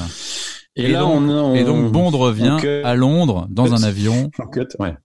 dans un avion sur London Calling des Clash. Ouais. Et oui. Je pense que c'est la pire, euh, j'allais dire la meilleure, la pire idée depuis le euh, les Beach Boys dans euh, Dangereusement Vôtre. Ouais, tout à Ouais. fait. C'est vrai. Quelle drôle d'idée de mettre London Ouais, Calling juste parce c'est qu'on retourne à Londres. Ouais. Mais ça n'arrive pas souvent qu'ils mettent des chansons très connues comme ça dans les bandes et, Et à chaque fois, c'est ça marche pas. peu- ça marche pas, ouais. Et donc, euh, transition Bah ouais, et- vers euh, Buckingham. Oui. Euh, Et il arrive à Buckingham et, et en fait, bah, Gustave Grace, qu'on découvre, en fait, fait son apparition, euh, son entrée en scène en Ouais. sautant d'un avion avec un euh, parachute à Ouais, l'effigie ouais, ouais. de l'Union Jack, Ouais. comme dans l'espion qui m'aimait, une des scènes les plus connues de tout James Bond. Voilà. Ah oui, oui. Vous l'avez? Vous l'avez la ref, les gars? Vous l'avez? C'est limite s'ils ont pas écrit en dessous, tu vois, en même temps en sous-titre, genre comme dans l'espion qui m'aimait, hein. Oui, oui. Clin- clin- do- C'est ça. clin d'œil, clin d'œil. Et donc, Et euh, pourquoi il est à Buckingham, dites-moi, le mec? parce qu'il va être anobli par la reine. Exactement. Ok. Non, non, mais alors ça n'a oui, aucun sens. ça n'a aucun sens, on est d'accord. Parce Surtout que, que... parce que le mec, dix, dix mois plus tôt, personne ne savait qui c'était. non, le mec C'est ça, le mec n'existait pas de- un an avant. d'apparaître quoi. sur le devant de la Donc c'est de plus en plus facile, les anoblissements. Oui. Non, Daniel Day-Lewis, pas du tout. Non, jamais. Non, Mais ce tocard, en Ouais. 10 mois, juste parce qu'il a vendu quelques diamants, oui. Mais oui, non, ça n'a aucun sens. Aucun sens. C'est clair. Et donc on découvre donc euh, le fameux Gustav Graves qui est interprété par Toby Stevens. Oui. Voilà. Et, Et- qui, euh, qui, qui, est un peu, qui, qui prend la voix de je fais un méchant James Bond et je vais trop en faire. Oui, et puis je fais des rictus aussi. Il y a quand même un problème de rictus Ah quand ouais. même assez Ah gênant. ouais, ouais, avec, il, a une Toby bonne tête, Stevens, il a une euh, bonne tête à claque en vrai. hein. Ouais, mais il y a quand même le côté je mets des petits trucs de bouche un peu genre gna, qui est assez, assez, assez pénible. Euh, fun fact d'ailleurs, alors je sais pas, c'était pas une question du quiz les amis, donc on peut y aller, mais je sais pas si vous saviez Ah. que Toby Stevens avait joué James Bond dans des adaptations euh, radio de la BBC en fait. Ouais, j'avais lu ça, ouais. Voilà. Ah, j'avais pas lu Vous ça. connaissez. Après, mais- après meurt un autre jour, non? Ou avant? Après? Euh, après, je crois. Oui. Et euh, voilà, bon, c'est un acteur qu'on qu'on- qui est pas hyper connu, hein, euh, Toby Stevens, mais qu'on a vu notamment dans la série Black Sails. Euh, Voilà, et dans d'autres trois trucs au cinéma, mais, pas- mais pas beaucoup. Et donc, euh, donc, il est- donc, il fait une conférence de presse juste avant d'aller se faire anoblir par la reine. Euh, et Bond assiste à la, à la conf. Et d'ailleurs, euh, Graves dit aussi qu'il veut participer au JO en escrime pour le, pour le, pour le Royaume-Uni. Bon, Bien sûr, pourquoi pas. Et donc, James Bond va aller au club d'escrime. C'est ça. Ah. Mm. Voilà, dans Voilà. une scène. Et là, en fait, il ouvre la porte. Euh, il ouvre la porte et il tombe donc sur euh, le maître d'armes. professeur, un, pro- un maître d'armes, prof d'escrime, qui se trouve être Madonna. Voilà. Pourquoi Alors négociation, euh, je te fais la chanson et je fais un caméo dans le film qui, qui n'aurait Ouais. jamais dû être accepté par les producteurs parce que franchement ça Ouais. n'a aucun- En plus, le problème c'est qu'à la limite, je sais pas, ça- tu mets Madonna en- dans un caméo, ça peut être drôle si tu fais un truc. Enfin, je sais pas, mais là, ça, ça n'a juste aucun sens en fait, parce que Madonna Non. et l'escrime, c'est pas comme si c'était un truc. Tu vois, si on savait que Madonna fait de l'escrime, à la limite, tu pourrais dire ouais, c'est rigolo, mais là, en plus, pour pourquoi, pourquoi dans ce rôle-là? Enfin, je, C'est clair. c'est Non, non, c'est nul. euh, c'est assez débile. Et donc, on fait connaissance de l'agent euh, publicité, enfin de la publicitaire, enfin de la, comment dire, la chargée de com un peu de, de Gustave Graves, qui est donc Miranda Frost et qui est la petite protégée donc de Madonna, dans, qui est une, une championne d'escrime euh, qui a euh, qui a remporté la médaille au Jeu de Sydney. en Exactement. 2000. Voilà. Et elle Et entraîne donc, Graves. euh, et donc, ouais, euh, qui est donc joué par Rosamund Pike Rosamund dans Pike. son premier rôle au cinéma. tout premier film, Ah. absolument. Elle fera des films bien meilleurs après. hein. Oui. Oui, oui. Voilà. Et donc, évidemment, bah, Bond, va, comme à son habitude, va aller montrer un diamant en disant, tiens, regarde ce que j'ai trouvé, c'est marrant, c'est des diamants de Sierra Leone et pourtant ils ont ton nom. Euh, et donc là, du coup, évidemment, Subtilité voilà, zéro, subtilité. putain. Et donc, ils vont se dire, ouais, on- ça vous dit qu'on fasse un petit coup d'escrime Et alors là, ça part en couille complet hein, Oui. sur, sur le combat. Ouais, en fait, ça commence à être un petit match d'escrime et en fait, donc, euh, et en fait, ils se disent, bon, alors, on va faire trois points et puis après, on va faire, bon, on va se battre jusqu'au 100 Voilà. et puis après, on- ils, ont envie de se tuer, en fait, les deux, quoi. Bah, à la fin, Mais en fait, ils, la ils scène- prennent des arbres la du scène- Moyen Âge, quoi. Ça devient n'importe Ouais, quoi à la fin. La scène est bien réalisée, hein. Mais oui. la scène est bien réalisée, ouais. Mais elle est accélérée. Je sais pas si vous avez vu. En fait, ils l'ont accéléré un peu la scène. Euh, Mm. ouais. Oui, mais enfin, ça passe bien, je trouve. Enfin, c'est une, c'est une scène d'action plutôt, enfin, une scène de, de baston plutôt Ouais, bien réalisée. Bah je ouais, mais je trouve que c'est un peu too much, moi, quand même. C'est un peu n'importe quoi aussi. Mais après, c'est pas mal filmé. Mais finalement, mais- finalement, on, les arrête au- parce qu'à un moment, ils vont, enfin, vraiment, à un moment. euh, Bah, ils ont flingué tout le club, hein, de toute façon. à un tuer, moment, voilà, euh, c'est ça. euh, voilà. Mais euh, on finit avec Gustav Graves qui se dit donc, Ah, c'était bien drôle cette partie d'escrime. Bon, je vais, je vais, je vous invite, je vous invite, Monsieur Bond, euh, en Islande. Pour Donc, l'inauguration. pour, ma- de mon- pour, pour- pour l'inauguration de palais de glace et de de- de- d'une invention que je vais présenter au monde. Voilà. Et donc il, il va payer les dégâts euh, infligés au club, mais il a l'air de trouver ça très très drôle en Oui, fait. tout à fait. Et, euh, et là, en fait, euh, Bond revient. Enfin, et on- le mec du club d'escrime euh, envoie, donne une enveloppe à Bond en lui disant on a laissé ça pour vous à, Mhm. à l'accueil. Et il y a une clé, une clé qui ouvre un- une porte euh, vers une station de métro désaffectée. Et là il retrouve M. M. Ouais. Elle l'attend sur le quai. Donc il lui voilà, qui est pas très contente quand même du fait que euh, bah, James fait un peu sa live depuis à peu près la moitié du film, même si bon, ça a pas l'air de trop gêner non plus euh, d'avoir pas de plus avoir de plus être agent secret en officiel en fait. Il a pas eu trop de problèmes jusque là. Non. Mais bon, on lui dit bon, c'est bon, t'as purgé ta peine, euh, tu, tu peux à nouveau être agent 007. Ok, Ouais, et puis on n'a pas trop fait, vu la différence. Ouais, et puis ils, en- ils enquêtent un peu tous sur Graves. Apparemment, Graves est un, est un, truc, un type qui les intrigue, puisque de toute façon, comme on l'a dit, ce mec-là sort de nulle part. de nulle part. ah oui, le mec sort de nulle trop- part, donc. Euh, Ouais, et et donc là, euh, donc on, il lui dit bah voilà, tu, tu vas en, en Islande faire ta mission, etc. Et Bond retrouve donc le nouveau Q, donc toujours joué par euh, John John Cleese. En fait, d'abord, il y a cette scène, il y a cette scène en fait de simulation de, de, de prise d'otage. Ah oui, oui. Euh, tu sais en fait où il, donc on voit James Bond Ah à ouais, son bureau, euh, on voit James Bond à son bureau et puis en fait il, il se réveille et on comprend, enfin il se réveille non mais en tout cas on- il entend des trucs et donc il va Voilà. tirer sur des mecs euh, et il va Il sauver M. Penny qui est décédé. Voilà, il va sauver M qui est prise en otage par des par des tueurs et en fait on croit que c'est une vraie scène jusqu'au moment où, où donc John Cleese l'arrête en lui disant bon c'est Mm. bon et donc il lui dit bah revoyez la simulation, revoyez le machin, bon Avec une réalité virtuelle hyper réaliste. Hein. oui Oui. oui oui. Oui, même, aujourd'hui, en, même aujourd'hui en en tout cas. 2020, Oui. on est toujours pas, on en est Ah oui, toujours oui, pas je là, pense que les casques Alors- VR sont pas à ce niveau-là encore. Hein. On a Ouais. un peu, on a un peu de. Mais surtout, cette scène, elle sert à rien. non, bah, bah, c'est juste si, c'est pour évaluer un peu Bond, quoi. Mais euh, Ouais, oui, oui, mais enfin, c'est, enfin, dans pour l'intrigue du film, ça ne sert à rien. non, ça Ah, sert non, non. pas à grand chose. À part pour une blague de, enfin, à la fin du film, mais c'est tout, quoi. Ouais, c'est ça. Oui, oui, c'est ça. voilà. Donc euh, bon, après il retourne, donc il va chez Q. Euh, donc alors là pareil référence partout parce qu'en fait il est chez Q dans l'atelier de Q et il retrouve plein d'objets de, de- Ah de- oui, de- des aventures Ah oui, précédentes. non, mais oui, là, c'est vraiment genre, Ah, euh, bon la, quiz, mine de ça. tré- la mine de trésors de, Ouais, Q, on donc t'as retrouve le- donc l'alligator, euh, le, le, euh, Le le jetpack on retrouve donc la chaussure de Rosa Klebb de Bon Baiser de Russie. Oui, Alors, ce qui comment n'a il a- L'avion, l'avion de, du Octopussy, non Oui, tout à oui. fait. Et ce qui n'a aucun sens quand même parce que je vois pas pourquoi il aurait la chaussure de Rosa Klebb d'ailleurs. ça n'a quand même aucun sens qu'elle soit chez Q la chaussure de Rosa Klebb. Mais bon, C'est clair. bref, peu importe. Donc voilà, on, on lui donne euh, des, des, des nouveaux accessoires, euh, on lui donne une nouvelle montre, euh, et là... Et une bague à ultrasons. Une bague à ultrasons 20e aussi quand même. Ouais, c'est ça, une bague à ultrasons qui fait exploser les vitres. Voilà. Ouais, D'accord. Et, euh, et une vingtième montre, si vous n'avez pas compris que c'était le vingtième film Voilà. euh, de la saga, hein, on est encore une fois dans du lourdo lourdo, et surtout, Et oui. euh, il lui présente la nouvelle voiture, Et oui. L'Aston Martin. Vanish. Enfin, Voilà. en gros, donc une voiture invisible Euh, et en fait, il t'explique ça avec une, enfin, une explication. Apparemment, enfin, c'est. Non, non, mais c'est même pas la peine de chercher. c'est- Enfin, c'est c'est c'est c'est idiot. En gros, Enfin, non, voilà. parce qu'en fait, moi, ça m'avait marqué à l'époque quand j'avais vu le film. C'est-à-dire que moi, j'avais eu cette idée, en fait, donc effectivement, d'avoir une voiture où d'un côté, tu mettais les caméras et euh, de l'autre côté, tu mettais des écrans pour pouvoir, euh, au-dessus des caméras, pour pouvoir, en fait, euh, projeter ce, que, ce qui était de l'autre côté. Oui, oui. Donc moi, quand j'ai cette idée à 10, 12 ans ou un truc comme ça, ou 14 ans quand le film sort, je me dis, oh, chouette mais en fait, les, ré- les, les scénaristes n'ont pas 14 ans quand ils, ils pensent à ça. Non, mais si tu veux, ouais. ils ont réussi à faire un truc où tu, tu te dis que, enfin, quand tu vois ça, tu te dis que K2000 était une série réaliste, quoi. Enfin, c'est, ça le problème, si tu veux. Enfin, c'est. Alors j'ai vu que le truc de la voiture invisible, ils l'ont testé dans Top Gear. Oui, c'est vrai, et c'est oui, et c'est très très drôle en fait. C'est marrant, c'est beaucoup moins abouti que, que la Non, voiture mais- de cul, alors, mais c'est extrêmement drôle parce qu'ils sont avec une fourgonnette dans un petit village en fait euh, anglais.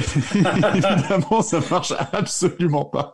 Et donc, t'as un des présentateurs qui se balade, il fait, il pas de dire, personne ne me voit dans les rues de, de la ville. Et tout le monde le voit, mais c'est vraiment très très drôle en fait. Euh, donc on va, donc Bond va partir en Islande, donc dans Oui. au rendez-vous de, de Graves, et on va découvrir le palais, le palais de glace.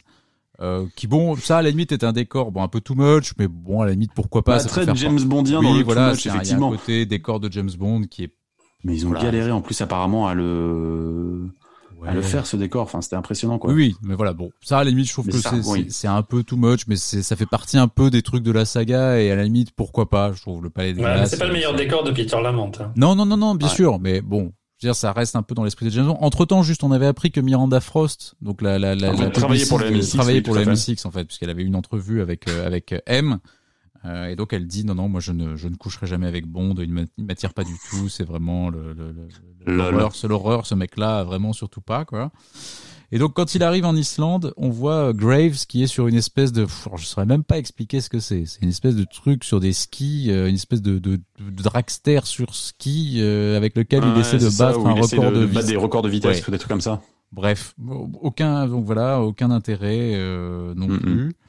Euh, et donc Bond arrive dans, dans ce truc-là. Euh, Jinx est aussi là, donc euh, Halle Berry est aussi Oui. là à cette, Coucou. à cette soirée. Coucou. Euh, et euh, ils vont donc avoir une, une soirée euh, donc dans ce palais des glaces. Pendant ce temps-là, euh, on va découvrir que Zao est toujours est aussi dans ce coin-là avec son masque chelou, donc toujours avec son masque psychédélique là. Donc il continue à faire son truc de la clinique de Cuba, mais en Islande Mhm. chez Graves. Et là, en fait, Graves arrive vers Zao. Il lui dit comment vas-tu mon ami? Et en fait, il lui parle en coréen. En coréen. Et oui, parce qu'en fait, Gustav Graves, c'est le colonel Moon avec une autre tête. C'est ça. Et, Voilà. ouais, et... Et là, Ouais. Et on n'est pas surpris Bah, en fait, parce lui, on l'a vu venir ce truc Oui. en plus. Bah, en fait, surtout, que- donc lui a fait donc son opération de changement de tête, changement d'identité, etc. Et donc ça fait passer depuis un an à, Ouais, comme Gustave Graves, quoi. Puis c'est fort parce qu'en Ouais. plus, bah, ils ont vraiment pris un type. enfin, déjà, il, enfin, il, il a. C'est vrai que évidemment, ils allaient pas prendre un type qui ressemblait euh, au colonel Moon, mais je veux dire, enfin, j'imagine que si tu mets Gustav, enfin, si tu mets euh, Toby Stevens à côté du mec qui fait le colonel Moon, enfin, les mecs ont pas la même taille, ont pas le même truc. Enfin, il y a rien qui va, non. quoi. Dire, ça, n'a, ouais. Ouais. aucun sens. Enfin, il y a même pas une forme de visage. Enfin, c'est, c'est, c'est, c'est, c'est débile. Enfin, C'est vraiment débile. Non mais peut-être qu'on pinaille un peu là. Oui, sûrement, sûrement, sûrement, sûrement. Je pense qu'effectivement. Peut-être qu'on essaye de chercher la petite bête, hein, Oui, franchement. ça t'as raison. Et donc, euh, donc Graves va donner sa, sa grande conférence donc sur le lancement de son satellite Icarus. Icarus, en gros, qui est un satellite qui peut faire euh, jour-nuit sur la planète un peu quand on veut. Euh, C'est-à-dire C'est ça. que il fait nuit et t'allumes ton satellite et il fait jour, quoi. C'est C'est ça, c'est un miroir. En fait, c'est un satellite miroir qui reflète, qui, qui fait une réflexion du soleil là où tu veux. Avec les euh, diamants, du coup. Sur Terre. C'est un truc avec des diamants. Qui, Oui. qui est d'ailleurs un peu le même principe que dans les diamants sont éternels, hein, parce que dans les diamants sont éternels, il y avait l'histoire aussi d'un satellite avec des diamants qui, qui créait une espèce de faisceau lumineux capable de détruire euh, n'importe où, hein, n'importe quoi. Tu as raison. Ouais, ouais, non, non, c'est- c'est ça. c'est le même Oui, principe C'est peu un petit près, peu euh, un un peu remake poussé, de, des mais, diamants euh, sont voilà. éternels, ouais. Voilà. Et donc, euh, bah, pff, voilà, là, effectivement. Donc il fait sa présentation. Euh, pendant Là- ce temps, donc Jinx essaye d'infiltrer en fait la base à côté du château de, de glace Ouais. euh, Elle est- pour avoir est- des informations. Mais elle est, euh, elle est interceptée. euh, Elle est par- interceptée par direct évidemment Graves. parce qu'elle est, elle est nulle. Voilà. Pendant ce temps-là, Euh, Bond et Miranda couchent ensemble parce que finalement elle a cédé parce que voilà c'était James. Et en plus elle a cédé mais pareil.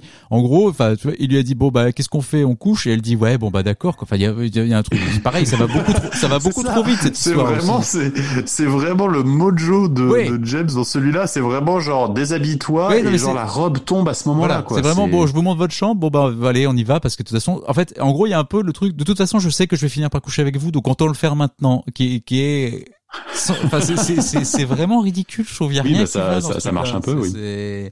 Bref, bah, bon voilà.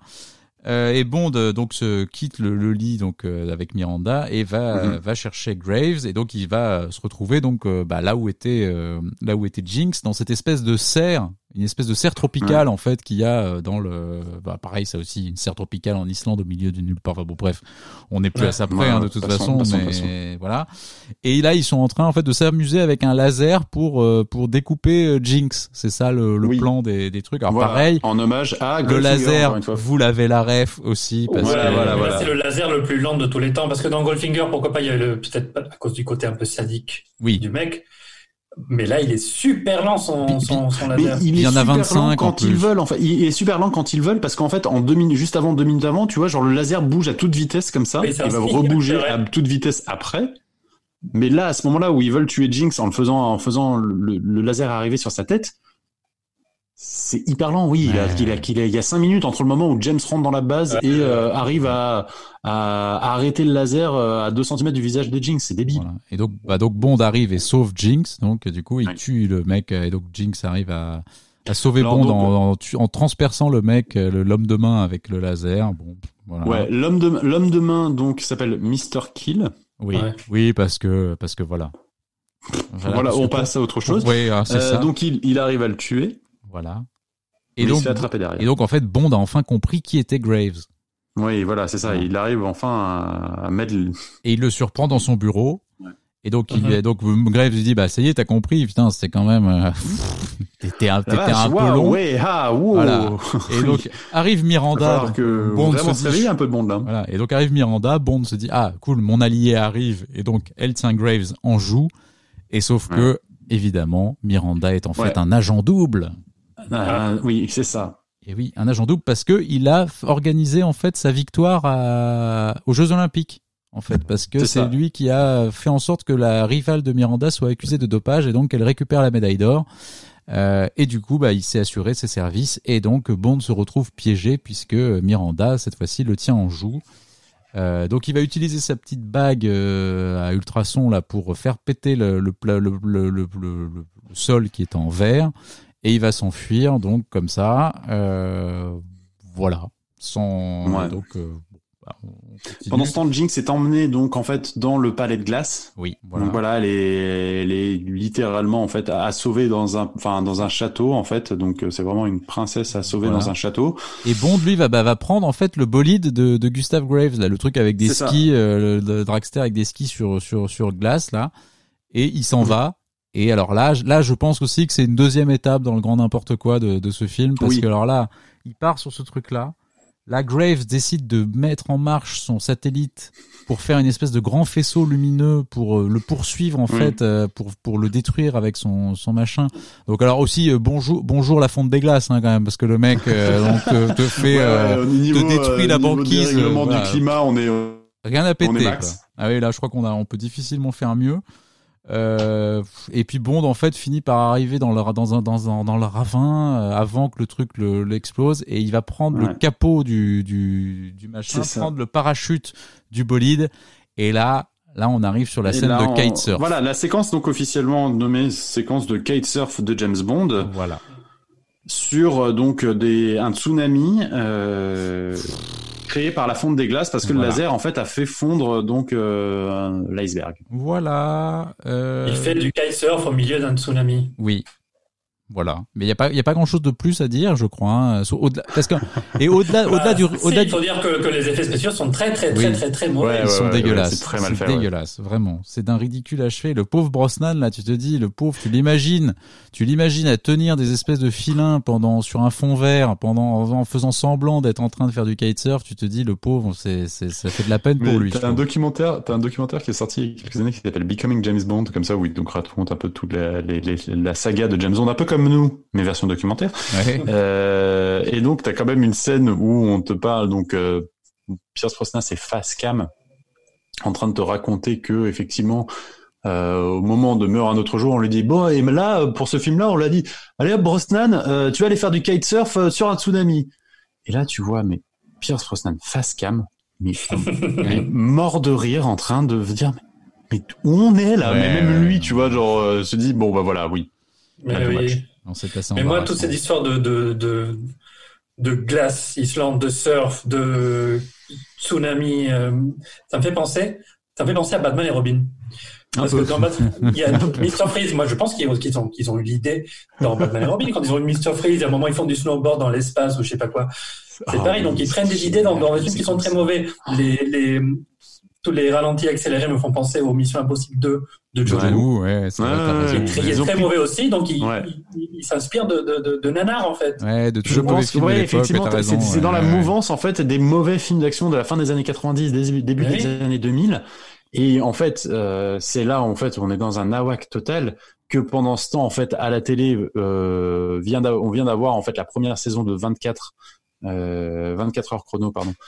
Euh, et donc du coup James va prendre un sérieux coup dur et surtout ça sort la même année que La mémoire dans la peau qui va mettre une Ah, claque oui. Eh ben oui. Ah, euh, monumentale à James Bond. Enfin Ouais. c'est euh, en surtout fait, après ce film-là, retrouve- quoi. C'est ça le problème, Ouais. en fait.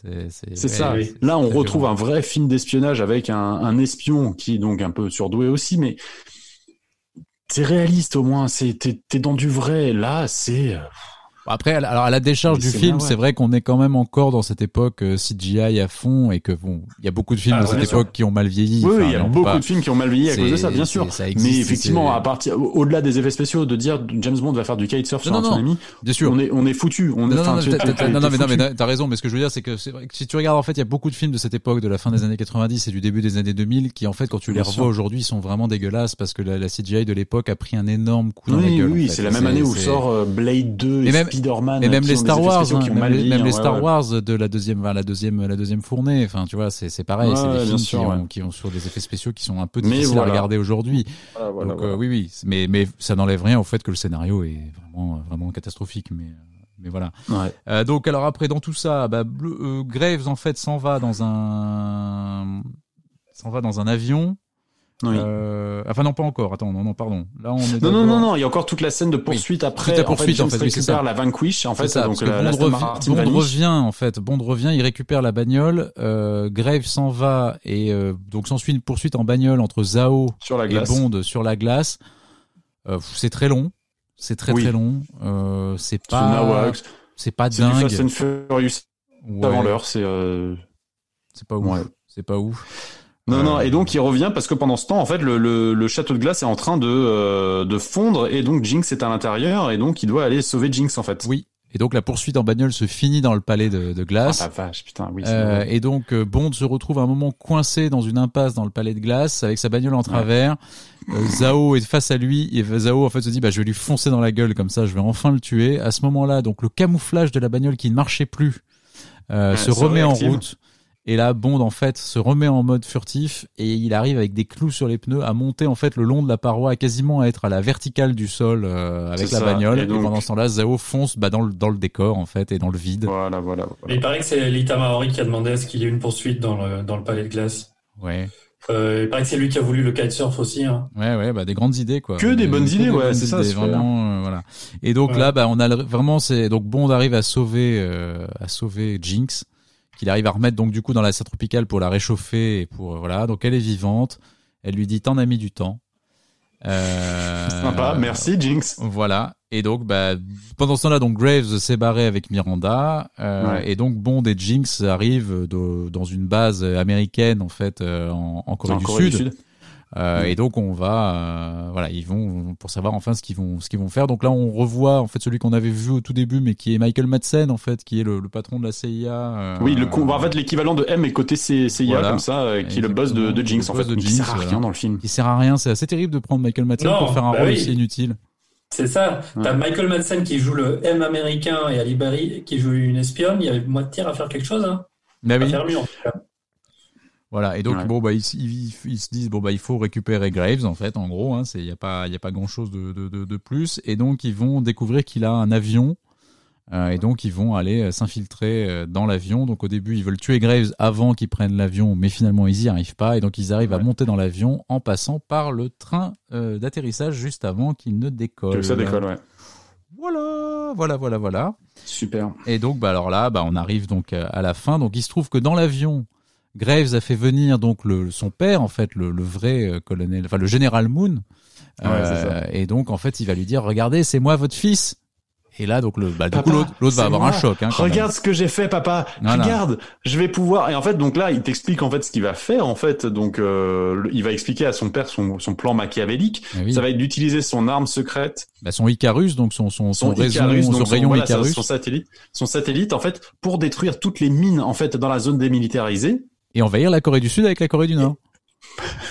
voilà. Voilà, c'est ça le Tout plan, ça en fait. pour ça. Et oui, le Tout ça plan, il pour ça, putain.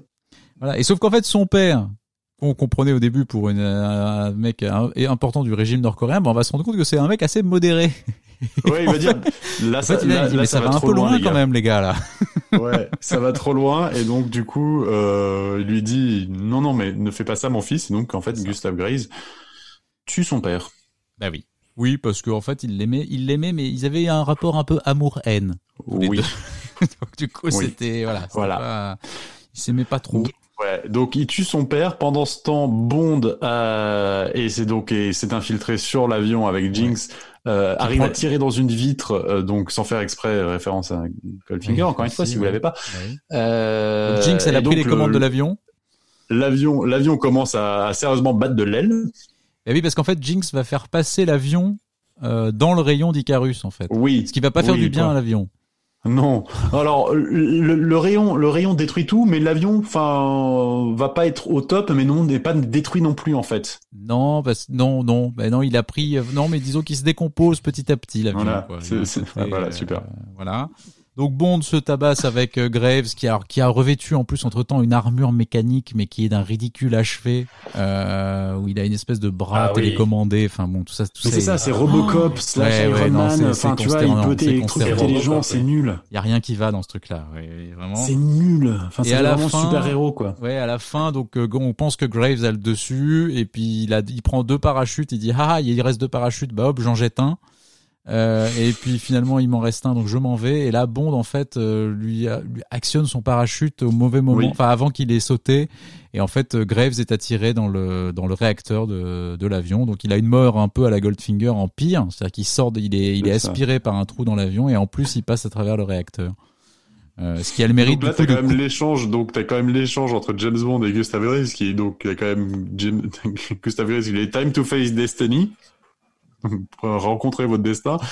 Et là, en fait, James lui répond Time to Face Gravity, et donc lâche comme ça le bord de l'avion. Mais en fait, c'est même pas la gravité finalement qui qui l'arrête. Ah non, c'est finalement en fait, il se prend le réacteur de l'avion. Bah oui. Oui, et puis Graves, Gravity, enfin, je pense qu'il y a aussi un, un jeu de mots, un jeu de mots pourri. Ah, je savais même pas. Et je, je Ah, vraiment non, qu'il à y avoir vaguement Non, un truc, je pense. mais, Ah euh, non, nul. Voilà. Donc pendant ce temps-là, Euh, ouais. Jinx, elle, s'était tabassée avec euh, Miranda, parce que donc pendant, Ouais. pendant que James Bond se bat avec Graves, il y a le combat entre Miranda et, et Jinx qu'elle finit par euh, qu'elle finit par tuer. Et donc là, bah, il se retrouve dans une dans une moitié de carcasse d'avion qui qui vole tant bien que mal. Euh, et donc il décide de, bah, de faire un peu comme avait fait euh, Timothy Dalton et Cara dans, dans Tuer n'est pas joué. C'est-à-dire que- qu'ils se barrent avec la bagnole euh, dans le dans l'avion pour euh, ils sautent comme ça. et là en oui, fait ils font fait. ils font encore mieux puisqu'ils font ça avec un hélicoptère qui là va carrément Ouais. sortir de l'avion euh, et tomber de l'avion. Et ils vont Alors, arriver avant- à le démarrer avant- dans la avant, chute. Je, voudrais juste revenir sur un truc au moment où Miranda, Tay- Miranda euh, est en train de se battre avec Jinx. C'est atroce. Euh, donc les deux sont en train de se battre avec euh, des à l'escrime, au couteau, Ouais, etc. ouais. Mhm. Et ça finit par donc euh, euh, Miranda qui dit qui dit à Jinx, euh, je peux lire comme vous dans un livre ouvert. Et là, et là, Jinx lui jette un livre et en même temps le couteau pour planter un livre dans, dans Miranda pour lire. Et en répondant, read this bitch. Voilà, c'est ça. Oui, oui, oui, bon, c'est... Je voulais revenir sur ce point qui est forcément inutile, mais forcément too much et. Et l'art de la Ouais. guerre, le livre, hein, c'est ça? Ouais, ouais, oui, c'était l'art de la guerre en plus. Ouais, ouais, non, c'est... Et Donc- euh, donc ouais, l'hélico ouais, ils arrivent tombe- à s'échapper avec Ouais. cette, cette scène d'hélico qui est nulle. Ouais, l'hélico tombe dans le vide et puis ils arrivent évidemment à le redresser et Voilà. euh, et voilà. Et donc ils, ils se retrouvent, euh, ils se retrouvent dans, dans- au milieu du- d'un- d'une rizière, enfin dans un coin comme ça, dans une espèce de Mhm. mini temple bouddhiste. euh, et. Donc ils, ils sont en train de, Oui. voilà de coucher ensemble et ils ont tous les diamants de, de Graves euh, avec eux. C'est ça. Euh, voilà. Et alors ça finit Dans ce- un temple bouddhiste, mais ça n'a pas été tourné en Corée, c'est ça, cette scène? Je crois que ça a été tourné au Pays de Galles, ouais, ou je sais plus. Mais en tout cas, euh, non, ce que je veux dire, c'est qu'ils ont réussi quand même à énerver la Corée du Sud. Oui, oui, oui, parce qu'ils ont trouvé que que le film a fait flop en Corée du Ah Sud. oui, parce qu'ils ont trouvé Le que c'était sacrilège de coucher a- dans un temple il, a- il était à la cinquième place du box-office. Après, il a un peu disparu. Les films ne voulaient pas le reprendre parce que c'est le, ouais, c'est les, militaires sud-coréens qui, qui se font un peu balader par les Américains et tout ça. Ce qui est dingue quand même parce que énerver la Corée du Nord, pourquoi pas Ce sera Bon, pas on la première fout. De toute fois façon, ils ont pas que vu, ils ont jamais, la Corée ils ont pas la jamais, ils ont dernière. jamais vu le film. Non, euh, enfin, c'est ça, ils ont pas dû voir le film de toute façon. Mais ils ont quand même réussi à énerver les, les Sud-Coréens. Oui. C'est dingue. Et aussi avec les Ah, c'est pas mal. ils couchent dans un temple bouddhiste qu'ils ont trouvé Oui. assez sacrilège Ouais, en fait. c'est ce que dire aussi, ouais, Euh, voilà. Donc ils ont pas aimé ça. Pas. Et alors surtout, on a, Ouais. on a, on a, on n'a pas parlé de cette scène hyper gênante qui est la scène de Money Ouais. Penny à la fin. Ah oui. Ah, en fait, ouais. ouais. En fait, on a cette scène juste avant la fin où t'as t'as Money Penny en fait qui accueille James et qui commence à l'embrasser, à le prendre sur euh, Ouais. sur le bureau, etc. Et là, tout d'un coup, on entend la voix de Q qui arrive et on voit que en fait Money Penny utilise des lunettes de réalité virtuelle pour se taper James Voilà. dans un vieux porno de réali- réalité virtuelle. Voilà, très, voilà. très, très Et gênant. lunettes virtuelles qu'on avait vues précédemment, mais qui n'avaient pas servi à faire avancer l'intrigue. Donc, ce sont deux scènes qui ne servent à rien, qui, si tu les coupes, ça ne change rien du Rien tout. du tout. Oui, tout à fait. C'est dingue. Non, non, C'est deux c'est- sketchs, en fait. C'est- ouais, ouais, c'est vraiment des sketchs. Voilà. Voilà. Donc, voilà. euh, et bah- donc voilà, on arrive avec la fin du film avec James et donc Jinx lit et il Voilà. lui dit, Avec les I'm, dit I'm so good. Ah et. James Oh lui répond dans un moment de gênance absolue, especially when you're bad. Ouais, non, c'est Et ça finit sur ça. Non, non, mais alors, c'est vrai que vraiment les dialogues sont, sont assez calamiteux. Hein. C'est vrai que tu as raison, Ouais. Charles. Les dialogues, notamment dans la fin, là, c'est vraiment, c'est vraiment cata. Ah ouais. Non, c'est vrai que franchement, moi je dirais qu'à part les, à part le premier quart d'heure du film, on va dire, il y a, y a pas grand chose à sauver dans ce truc-là. Euh, les acteurs, enfin, les acteurs sont pas très bons, mais franchement, ils ont, ils ont un scénar et, et des dialogues tellement mauvais que je vois pas Mhm. trop ce qu'ils auraient pu faire de toute façon euh, les uns les autres. C'est moi je suis triste pour Brosnan en fait qui s'arrête sur celui-là parce que je trouve que vraiment voilà, on l'a on l'a déjà dit, je trouve que lui ne démérite pas vraiment, mais qu'on lui a pas souvent donné le- de, de quoi quand même jouer des choses intéressantes. Et vraiment sur celui-là, c'est c'est une catastrophe. Donc c'est c'est un peu triste que ça soit lui qui, enfin, qui finisse là-dessus. Ah oui. Euh, surtout qu'en plus quand on sait qu'on on y reviendra dans un autre épisode, mais qu'il y a eu un projet pour qu'il refasse justement un, pour qu'il soit dans Casino Royale et que Tarantino Non, oui, voulait faire ça. Casino Royale avec Brosnan pour revenir revenir justement à l'essence du personnage et tu te dis que bah, il aurait mérité en fait d'avoir un film comme ça où on vraiment on revenait un peu à l'essentiel, on, sortait un Mhm. peu du, tout gadget et du et des conneries et qu'on revienne un peu à l'essence du personnage. Exactement. Voilà. Non, mais c'est ça qui est terrible parce que apparemment c'est Brosnan qui, qui, qui en avait marre de, de James Bond qui partait dans un grand n'importe quoi et qui voulait le retour aux sources. Et ils vont quand même bah, l'écouter Ouais. parce que c'est ce qu'ils feront à Casino Royale, mais ils font le contacteur aussi. C'est ça. Ouais, ouais. Merci. On prend, on prend note, on prend le Ouais, point on prend et on revient pas ouais. vers toi. C'est un peu triste. non, mais voilà, non, mais en plus, parce que je trouve que voilà, le mec a quand même relancé la franchise, c'est quand même grâce à lui que le truc ouais. est reparti. Mais ça, c'est- Oui, oui, oui. Et encore une fois, tu vois, je pense que tu, je- moi je le catégorise dans ce film qui est nul, enfin limite Ouais. nanar. Enfin pour moi, enfin Ouais, c'est, ouais, euh, ouais, ouais, c'est- Ah oui, il est c'est un vraiment film à il est tuer une vraiment- franchise Il est presque. vraiment très mais c'est ça, c'est que tu- sortir de ça, le seul, ce qu'ils ont dû faire après pour relancer euh, James Bond, c'est un, changer d'acteur, deux, faire la première mission de James Bond, reprendre l'histoire originale de, de James Bond, l'origin story de James Bond. C'est, euh, enfin, il a fallu quand même juste Ouais. dire. Stop, on arrête. Enfin, tu vois, genre les conneries de minutes, quoi. Comme on, il, ça a pu arriver, comme après, on ne vit que deux fois, par exemple, ou Moonraker, ou euh, même les, les, les producteurs ont fait genre, ok, là, on est allé un peu trop loin, les gars. on va falloir faire des films après, ou, enfin, on va revenir un peu sur terre, on va faire des trucs un peu plus terre à terre, C'est effectivement. vrai que c'est, c'est peut-être la dernière fois qu'on a eu peur pour, euh, l'avenir de James Bond en fait, parce que bon, Spectre et Quantum of Solace Oui, sont oui, pas très oui. bons, mais Oui, c'est la dernière fois où vraiment on s'est dit euh, genre bon, même euh, bah c'est ouais, c'est ça, c'est qu'au bout de 20 Ouais. films là, on s'est dit bah peut-être euh, Rip James Bond, peut-être qu'il a fait son temps, peut-être que là, enfin, on va trop loin quoi. C'est. Bon, heureusement que derrière on a Casino Royale pour euh, pour remonter un peu le, le niveau quoi. Donc, Ouais, c'est clair. Mais voilà, ouais, non, c'est tout. Enfin, moi, j'ai pas grand-chose à sauver de ce Non, film. non, Euh, effectivement, le quart d'heure, le premier quart d'heure est intéressant. Il y a quelques bonnes idées, mais franchement, non, non, mais je suis d'accord, ça s'arrête vraiment là. Et, là, et c'est, on va quand même de euh, mauvaises surprises en mauvaises surprises. je l'ai, je l'ai, je l'ai le rematé. J'étais, Ouais, enfin, dur j'étais sur le cul, quoi. Ah moi je vais plus jamais le revoir. Ouais, Vous a avez vu le Mais mec, le voilà. mec du Après, alors, si, bah, je, bah, je veux pas le, enfin, tu vois, le mettre dans la même catégorie qu'enfin, enfin, qu'un Moonraker ou que un, un truc, un film où c'est too much et que tu le regardes. Je préfère ça encore que euh, peut-être à la rigueur un, les Diamants sont éternels qui est chiant en fait euh, à regarder quoi. Oui, oui, il est, il est, il est pas chiant parce qu'effectivement, il, est, il est rapide. Il est, et il est donc, nawak, mais en fait, tu te- t'es émerveillé par autant de nawak. En fait, t'étais Ouais. autant, t'es émerveillé par dire non mais ils ont pas fait ça. Ah Au bah moins, si, ils c'est- ont fait au moins, c'est du Non, nawak attends, ils ont pas vite. écrit ça. Ah bah si, ils ont écrit ça. Tu vois, c'est Ouais, chaque scène, t'es un peu en mode genre, je suis, je suis un peu choqué par ce qui vient d'arriver. Mais t'as pas Et le temps. on te choque encore plus quoi. T'as pas le temps d'attendre en fait. Pas donc c'est à la fois le défaut du film, mais c'est en même temps ce qu'il sauve, c'est que t'as pas le temps de trop t'apesantir sur les conneries en fait. Mais, mais bon, ça reste quand même assez difficile à regarder. Non, je, je me pensais à un truc. euh, vous avez vu l'histoire d'un prof à Oxford qui, pendant le confinement, a regardé euh, Meurt un autre jour 26 fois. Mon Dieu. Ah non, j'ai pas vu ça. Et, pour- et pourquoi il, a, il, a écrit, il a écrit un papier dans The Telegraph pour raconter qu'avec sa femme, parce qu'ils avaient besoin un peu de, de, de, de, de retrouver un peu de repères, ils ont décidé de regarder Meurt un autre jour 26 Mon fois. Dieu. Mais, mais, mais quelle idée. Ouais, l'idée, Mais ils j'ai ont dit beaucoup qu'ils de- qu'ils voulaient mais- choisir un film pour lequel ils, ont, ils re- regretteraient pas de ne plus le revoir après le confinement. Ah, mais, oui, mais, d'accord. mais j'ai envie d'inviter ce, ce personnage sur le, ce- cette personne sur le podcast vrai, pour, en parler avec lui, pour lui dire mais, ah, vrai, beaucoup vrai, de choses, beaucoup de questions, genre mais déjà pourquoi, qu'est-ce qu'on en, qu'est-ce qu'on retient de tout ça, de cette expérience? Enfin c'est, est-ce que le a temps vous paraît plus long ou moins long à cause de ça? Enfin c'est, il y a, il y a Ouais. énormément de choses à demander à ce monsieur quoi. Oui, oui. Bah écoute, on y pensera. énorme, on va ça. essayer de lui, on va essayer de lancer l'invite pour pour un pour plus tard. ça marche. Voilà.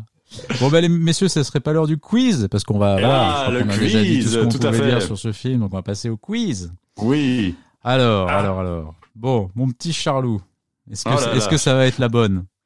Est-ce que Bah, ça j'ai- gagné la dernière. Oui, oui, c'est vrai, t'as gagné, t'as gagné. J'ai gagné de peu, mais j'ai gagné. C'était, euh, j'ai sauvé l'honneur. Vrai, Mais bon, vrai, effectivement, le score, euh, le score total est sans appel. C'est vrai. Alors, on va commencer par des petites questions comme ça, tranquillement. Oui. Euh, pendant le tournage. Attends, c'est question de rapidité ou c'est rapidité là. On commence par de la Ah, ok, d'accord. rapidité. Oui. Pendant le tournage, pendant le tournage, en fait, Ale Berry va aller faire un stop à Hollywood, à Los Angeles, pour aller récupérer son Oscar pour un film qui s'appelle À l'ombre de la haine. Qui en est le réalisateur? Mark Foster. Eh Ah oui, bien Mark Foster, effectivement, bravo, qui réalisera bravo, bravo. plus tard Quantum of Solace dans la à fait, saga tout à fait, James tout à fait. Bond. Donc ça fait. Vous l'avez vu son film euh, Oscarisé? Oui. Bien oui, oui, je l'avais vu. Je l'ai vu il y a longtemps, du coup, parce que je l'ai vu à l'époque. Oui, moi je, je trouve que le film est plutôt bon. Hein. Très, très sombre. Billy Bob Thornton dedans est très très bon. Ouais. Ouais. Bon, Ale Berry est pas mal, hein, non plus. Oui, oui, Il y a, oui, il y a, il y a très Bob très dans le film aussi qui joue son, son mari. Ah oui, c'est vrai. Euh, donc, Bon. voilà, donc ça, Qui est nous bon, fait, ça nous fait un petit point. Et Heath Ledger aussi, qui est très bon dans le film. Il a un petit rôle. Un point pour Manu. Allez, dans sa carrière, Ale Berry a également remporté un Razzie qu'elle est allée Pour chercher. Catwoman. Alors là, c'est difficile de vous départager parce que j'ai l'impression que vous que êtes très synchro là. Moi, je je crois que dis c'est que c'est moi. J'aurais. Eh, Ah, bon, merde. c'est difficile. Bon, écoutez, on va l'annuler parce que je ne saurais pas Allez, dire. point, bah, allez, balle au centre. Balle Je au ne centre. saurais 1-0, pas dire, les amis. Donc voilà. Donc, elle a gagné Merde. effectivement un Razzie pour euh, pour Catwoman de Pete. Et elle est, Ouais. elle est même allée Et récupérer. elle est même allée le rechercher avec beaucoup d'humour, Ouais. effectivement. Alors. C'est pas la Ouais, seule faut- personne. Elle avait l'air d'être peut-être un peu bourrée ou un peu coquée. hein. Enfin, clairement, c'était un peu bizarre euh, cette Oui. intervention. Ouais, ouais. Alors, c'est pas la seule personne, c'est pas la seule actrice à avoir remporté à la Madonna. fois un Oscar et un Razzie. Ah. Alors, ça m'a donné l'idée de. Sandra Bullock, Sandra Bullock. Ah, Non, non, mais attendez, c'est pas ça, c'est pas ça la question. Ah. C'est pas ça la question. Donc, laissez chaud. tomber, les amis, laissez tomber. Ça m'a donné l'envie de vous faire un petit quiz en mode tir au but. Oula. Vous allez chacun avoir cinq personnages, cinq acteurs, et je vais vous demander s'ils ont, à votre avis, eu un Oscar et un Razzie ou pas. Ah, D'accord. Voilà. Alors, mon cher Manu, on va commencer par toi. ah. On va commencer, Manu. Georges Clooney a-t-il eu un Oscar et un Razzie? Hmm, Il a été nommé, c'est sûr. Oui. Euh... Non. Effectivement, George Clooney n'a pas eu de Razzie. Donc ça fait... Mais je crois qu'il a été nommé pour Il a Batman et Robin. nommé, voilà. Ah, il l'a pas c'est eu. sûr. Mon cher Charles, Oui. Brad Pitt a-t-il eu un Oscar et un Razzie? Non plus. Et si, Brad Pitt Ah, a merde. eu un Razzie pour le pire couple à l'écran avec Tom Cruise Ah dans oui, de Entretien avec touriste, un de- pour le vampire. touriste. Merde. Non, oui. Entretien avec un vampire. Ah bon? Ouais, ouais. Ah, C'était pas pour de Johnny touristes. Depp. C'est euh, le- C'est Johnny Depp, le touriste. Ah oui, c'est vrai, autant pour moi. Ouais, ouais. Non, non, c'est pire couple à l'écran avec euh, euh, avec Tom Ah, Cruise. avec Tom Cruise dans Avec Entretien Tom pour Cruise un en entretien avec un vampire. C'est méchant, ça. Il est pas, il est pas si nul, ce film. Bah oui, oui, mais bien ce film. il se trouve qu'il a quand même eu. Euh, D'accord. voilà, Worst Screen Couple with Tom Cruise. Voilà. Votre- Voilà. Avec un ex aequo avec Sharon Stone et Sylvester Stallone dans L'expert. Alors, Cadeau. Manu, Julia Roberts a-t-elle eu un Oscar et un Razzie? Oui. Et non, non, non, Julia Roberts n'a Ah. jamais eu de Razzie Award. Merde. Charlot, Matt Damon. Oui. Matt Damon a-t-il eu un Oscar et un Razzie? Oui. Et non. Non, non, Ah Matt non. Damon n'a jamais Ah, eu de il a Razzie. pas eu de Razzie, euh, Il n'a Matt jamais Damon eu de Razzie, Matt Damon. Non, non, Il non. aurait pu, hein. Euh, on a combien, là? Autant, autant Ben Affleck euh, en a eu plusieurs, autant Matt Damon Ah oui. n'en a jamais eu. Manu, Marlon Brando a-t-il eu un Oscar oui. et un Razzie? Oui, oui, oui, facile. Absolument.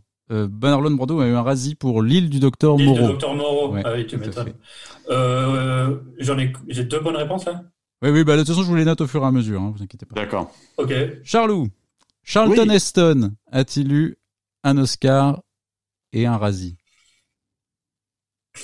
Oui. Oui, absolument. Rolling for Columbine Euh, oui, et puis même la planète des singes aussi, je crois.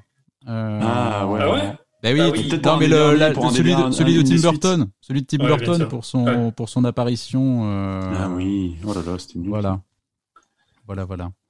En fait, il a eu, il a eu en 2001 pour plusieurs films en fait, pour Worst Supporting Actor, pour Cats and Dogs, Planet of Apes et Town and Country. Je sais pas exactement ce Ah, que c'est cadeau, ces quoi. films, Mais il l'a pas eu pour Bowling for Columbine parce qu'après, il y a des, des, des mecs dans les documentaires de Michael Moore qui remportaient des razzies. George Bush, par exemple, il a Oui, remporté c'est vrai, un vrai, pour. Fahrenheit.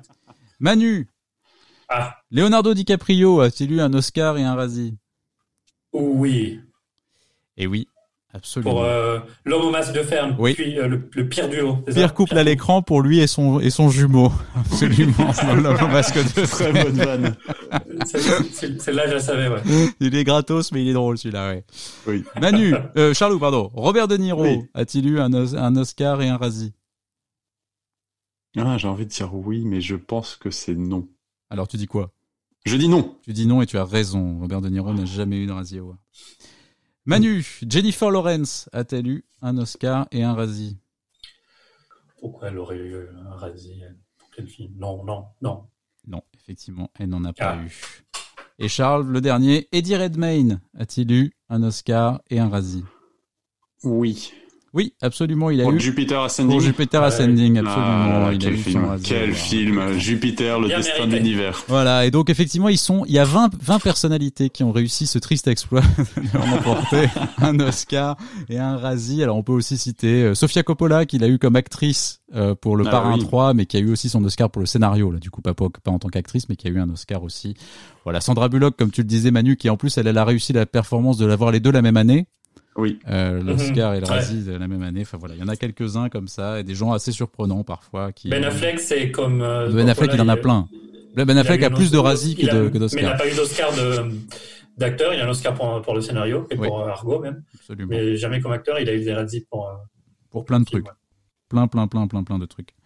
Alors, messieurs, on l'a dit, donc c'est la première scène de sexe vraiment euh, qu'on- visible dans la saga de, de, de Bond.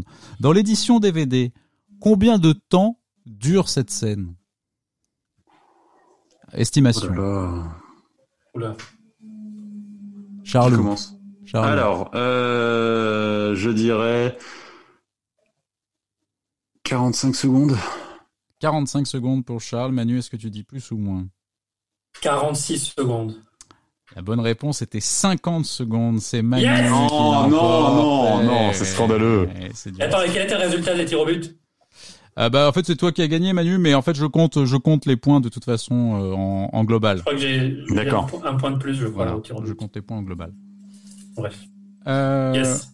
Alors, quand Spectre est sorti, il y a eu un événement concernant les femmes noires de James Bond. Il était invité donc les femmes de couleur ayant joué dans James Bond.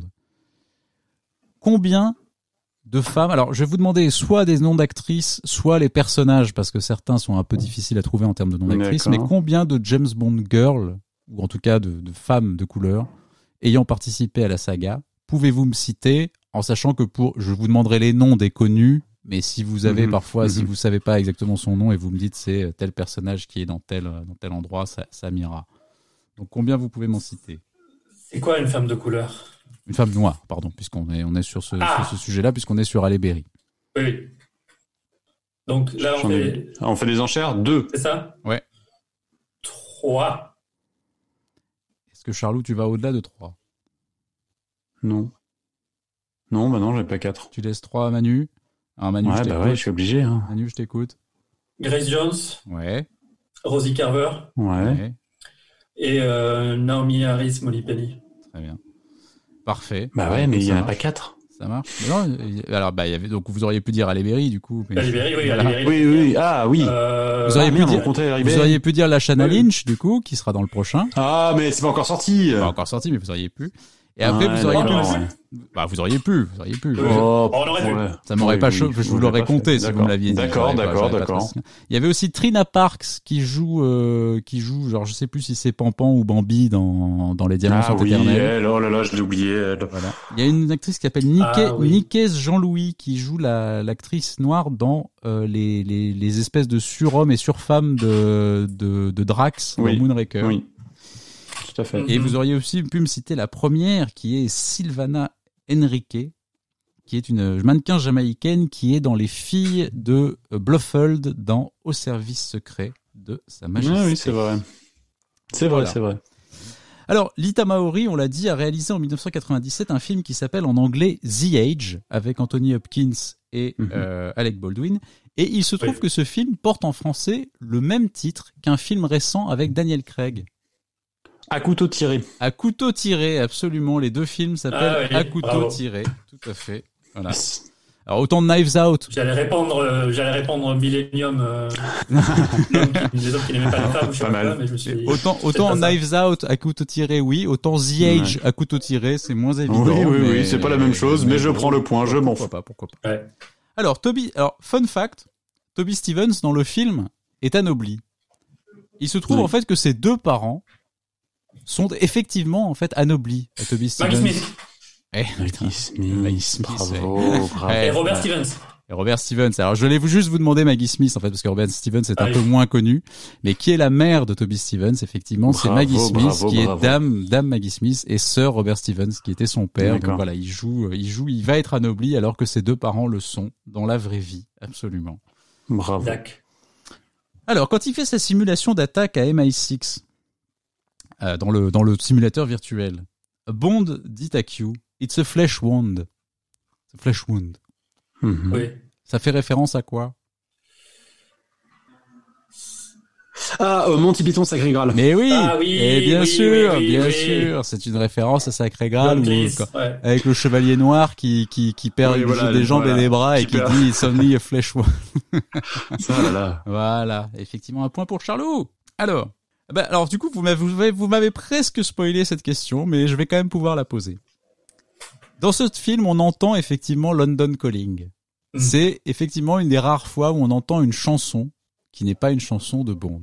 Vous l'avez dit, il y a Ouais. eu aussi California Girls dans Dangereusement Vôtre, mais est-ce que vous pouvez m'en citer une autre? Facile. Ben, Il y en a une autre en fait. Ah, une seule? Parce qu'il y a eu d'autres, il y a eu des morceaux de musique, il y a eu, Oui, de- oui, il y a eu oui. les bandes son de, de- des sept mercenaires. de- Underneath the Mango Tree? Alors non, parce que Underneath the Mango Tree a été Ouais. écrite par, euh, par Monty Norman pour le film. Ah oui. Ah oui. Non, c'est dans un film relativement récent qu'on a évoqué il y a pas si longtemps. Je crois savoir quel est le film, mais je vais pas le dire. Parce qu'après, Charles va trouver la chanson. Vous avez pas trouvé la chanson? Non. Non. Moi, j'allais dire dans Quantum of Solace. Non, c'est dans GoldenEye, c'est Stand By Your Man. Ah, oui, oui, Mini c'est Driver. Eh oui, Ah Mini oui. Driver, Stand By Your Man, effectivement, qui est une autre c'est chanson euh, qui est utilisée. Alors évidemment, elle n'est pas utilisée en tant que telle puisque c'est elle est chantée dans le film, mais voilà, Mhm. c'est l'autre chanson. Dans l'avion justement qui ramène euh, Pierce Brosnan, Roger- James Bond à Londres, il y a une hôtesse de l'air qui lui qui, qui se C'est présente. la à lui. petite fille de Roger Moore. Alors pas tout à fait. La fille de Roger Oui, Moore. c'est la fille de Roger Moore, voilà. Pardon, Oui, excuse-moi, pas la petite fille. Je sais que Roger Moore est très vieux, mais c'est sa fille. C'est- Ouais. Moore, effectivement. En vrai, ça aurait pu marcher. hein. C'est Déborah Moore qui est effectivement la Oui. fille de Roger Moore. On arrive bientôt à la fin. Je vais vous faire une dernière estimation. Michael Madsen joue dans ce film. C'est un des acteurs fétiches de Quentin Tarantino. Combien d'acteurs ayant évolué, enfin ayant joué pour Tarantino et ayant évolué dans la franchise dans la franchise James Bond, pouvez-vous me citer? Oh là là. Oh, je sais pas, moi. Mon cerveau est complètement euh, vide. Ouais, moi aussi. Euh, J'en ai trois. Manu, est-ce que tu vas au-delà de 3 Ouais, mais c'est- je vais lui donner le point. Mais là, j'ai pas le temps de réfléchir. Bon, bah, vas-y, tu donnes le... sors les trois. Bah, on a. Euh... Merde, comment il s'appelle? Euh... bah, Ma- Michael Madsen. Ouais.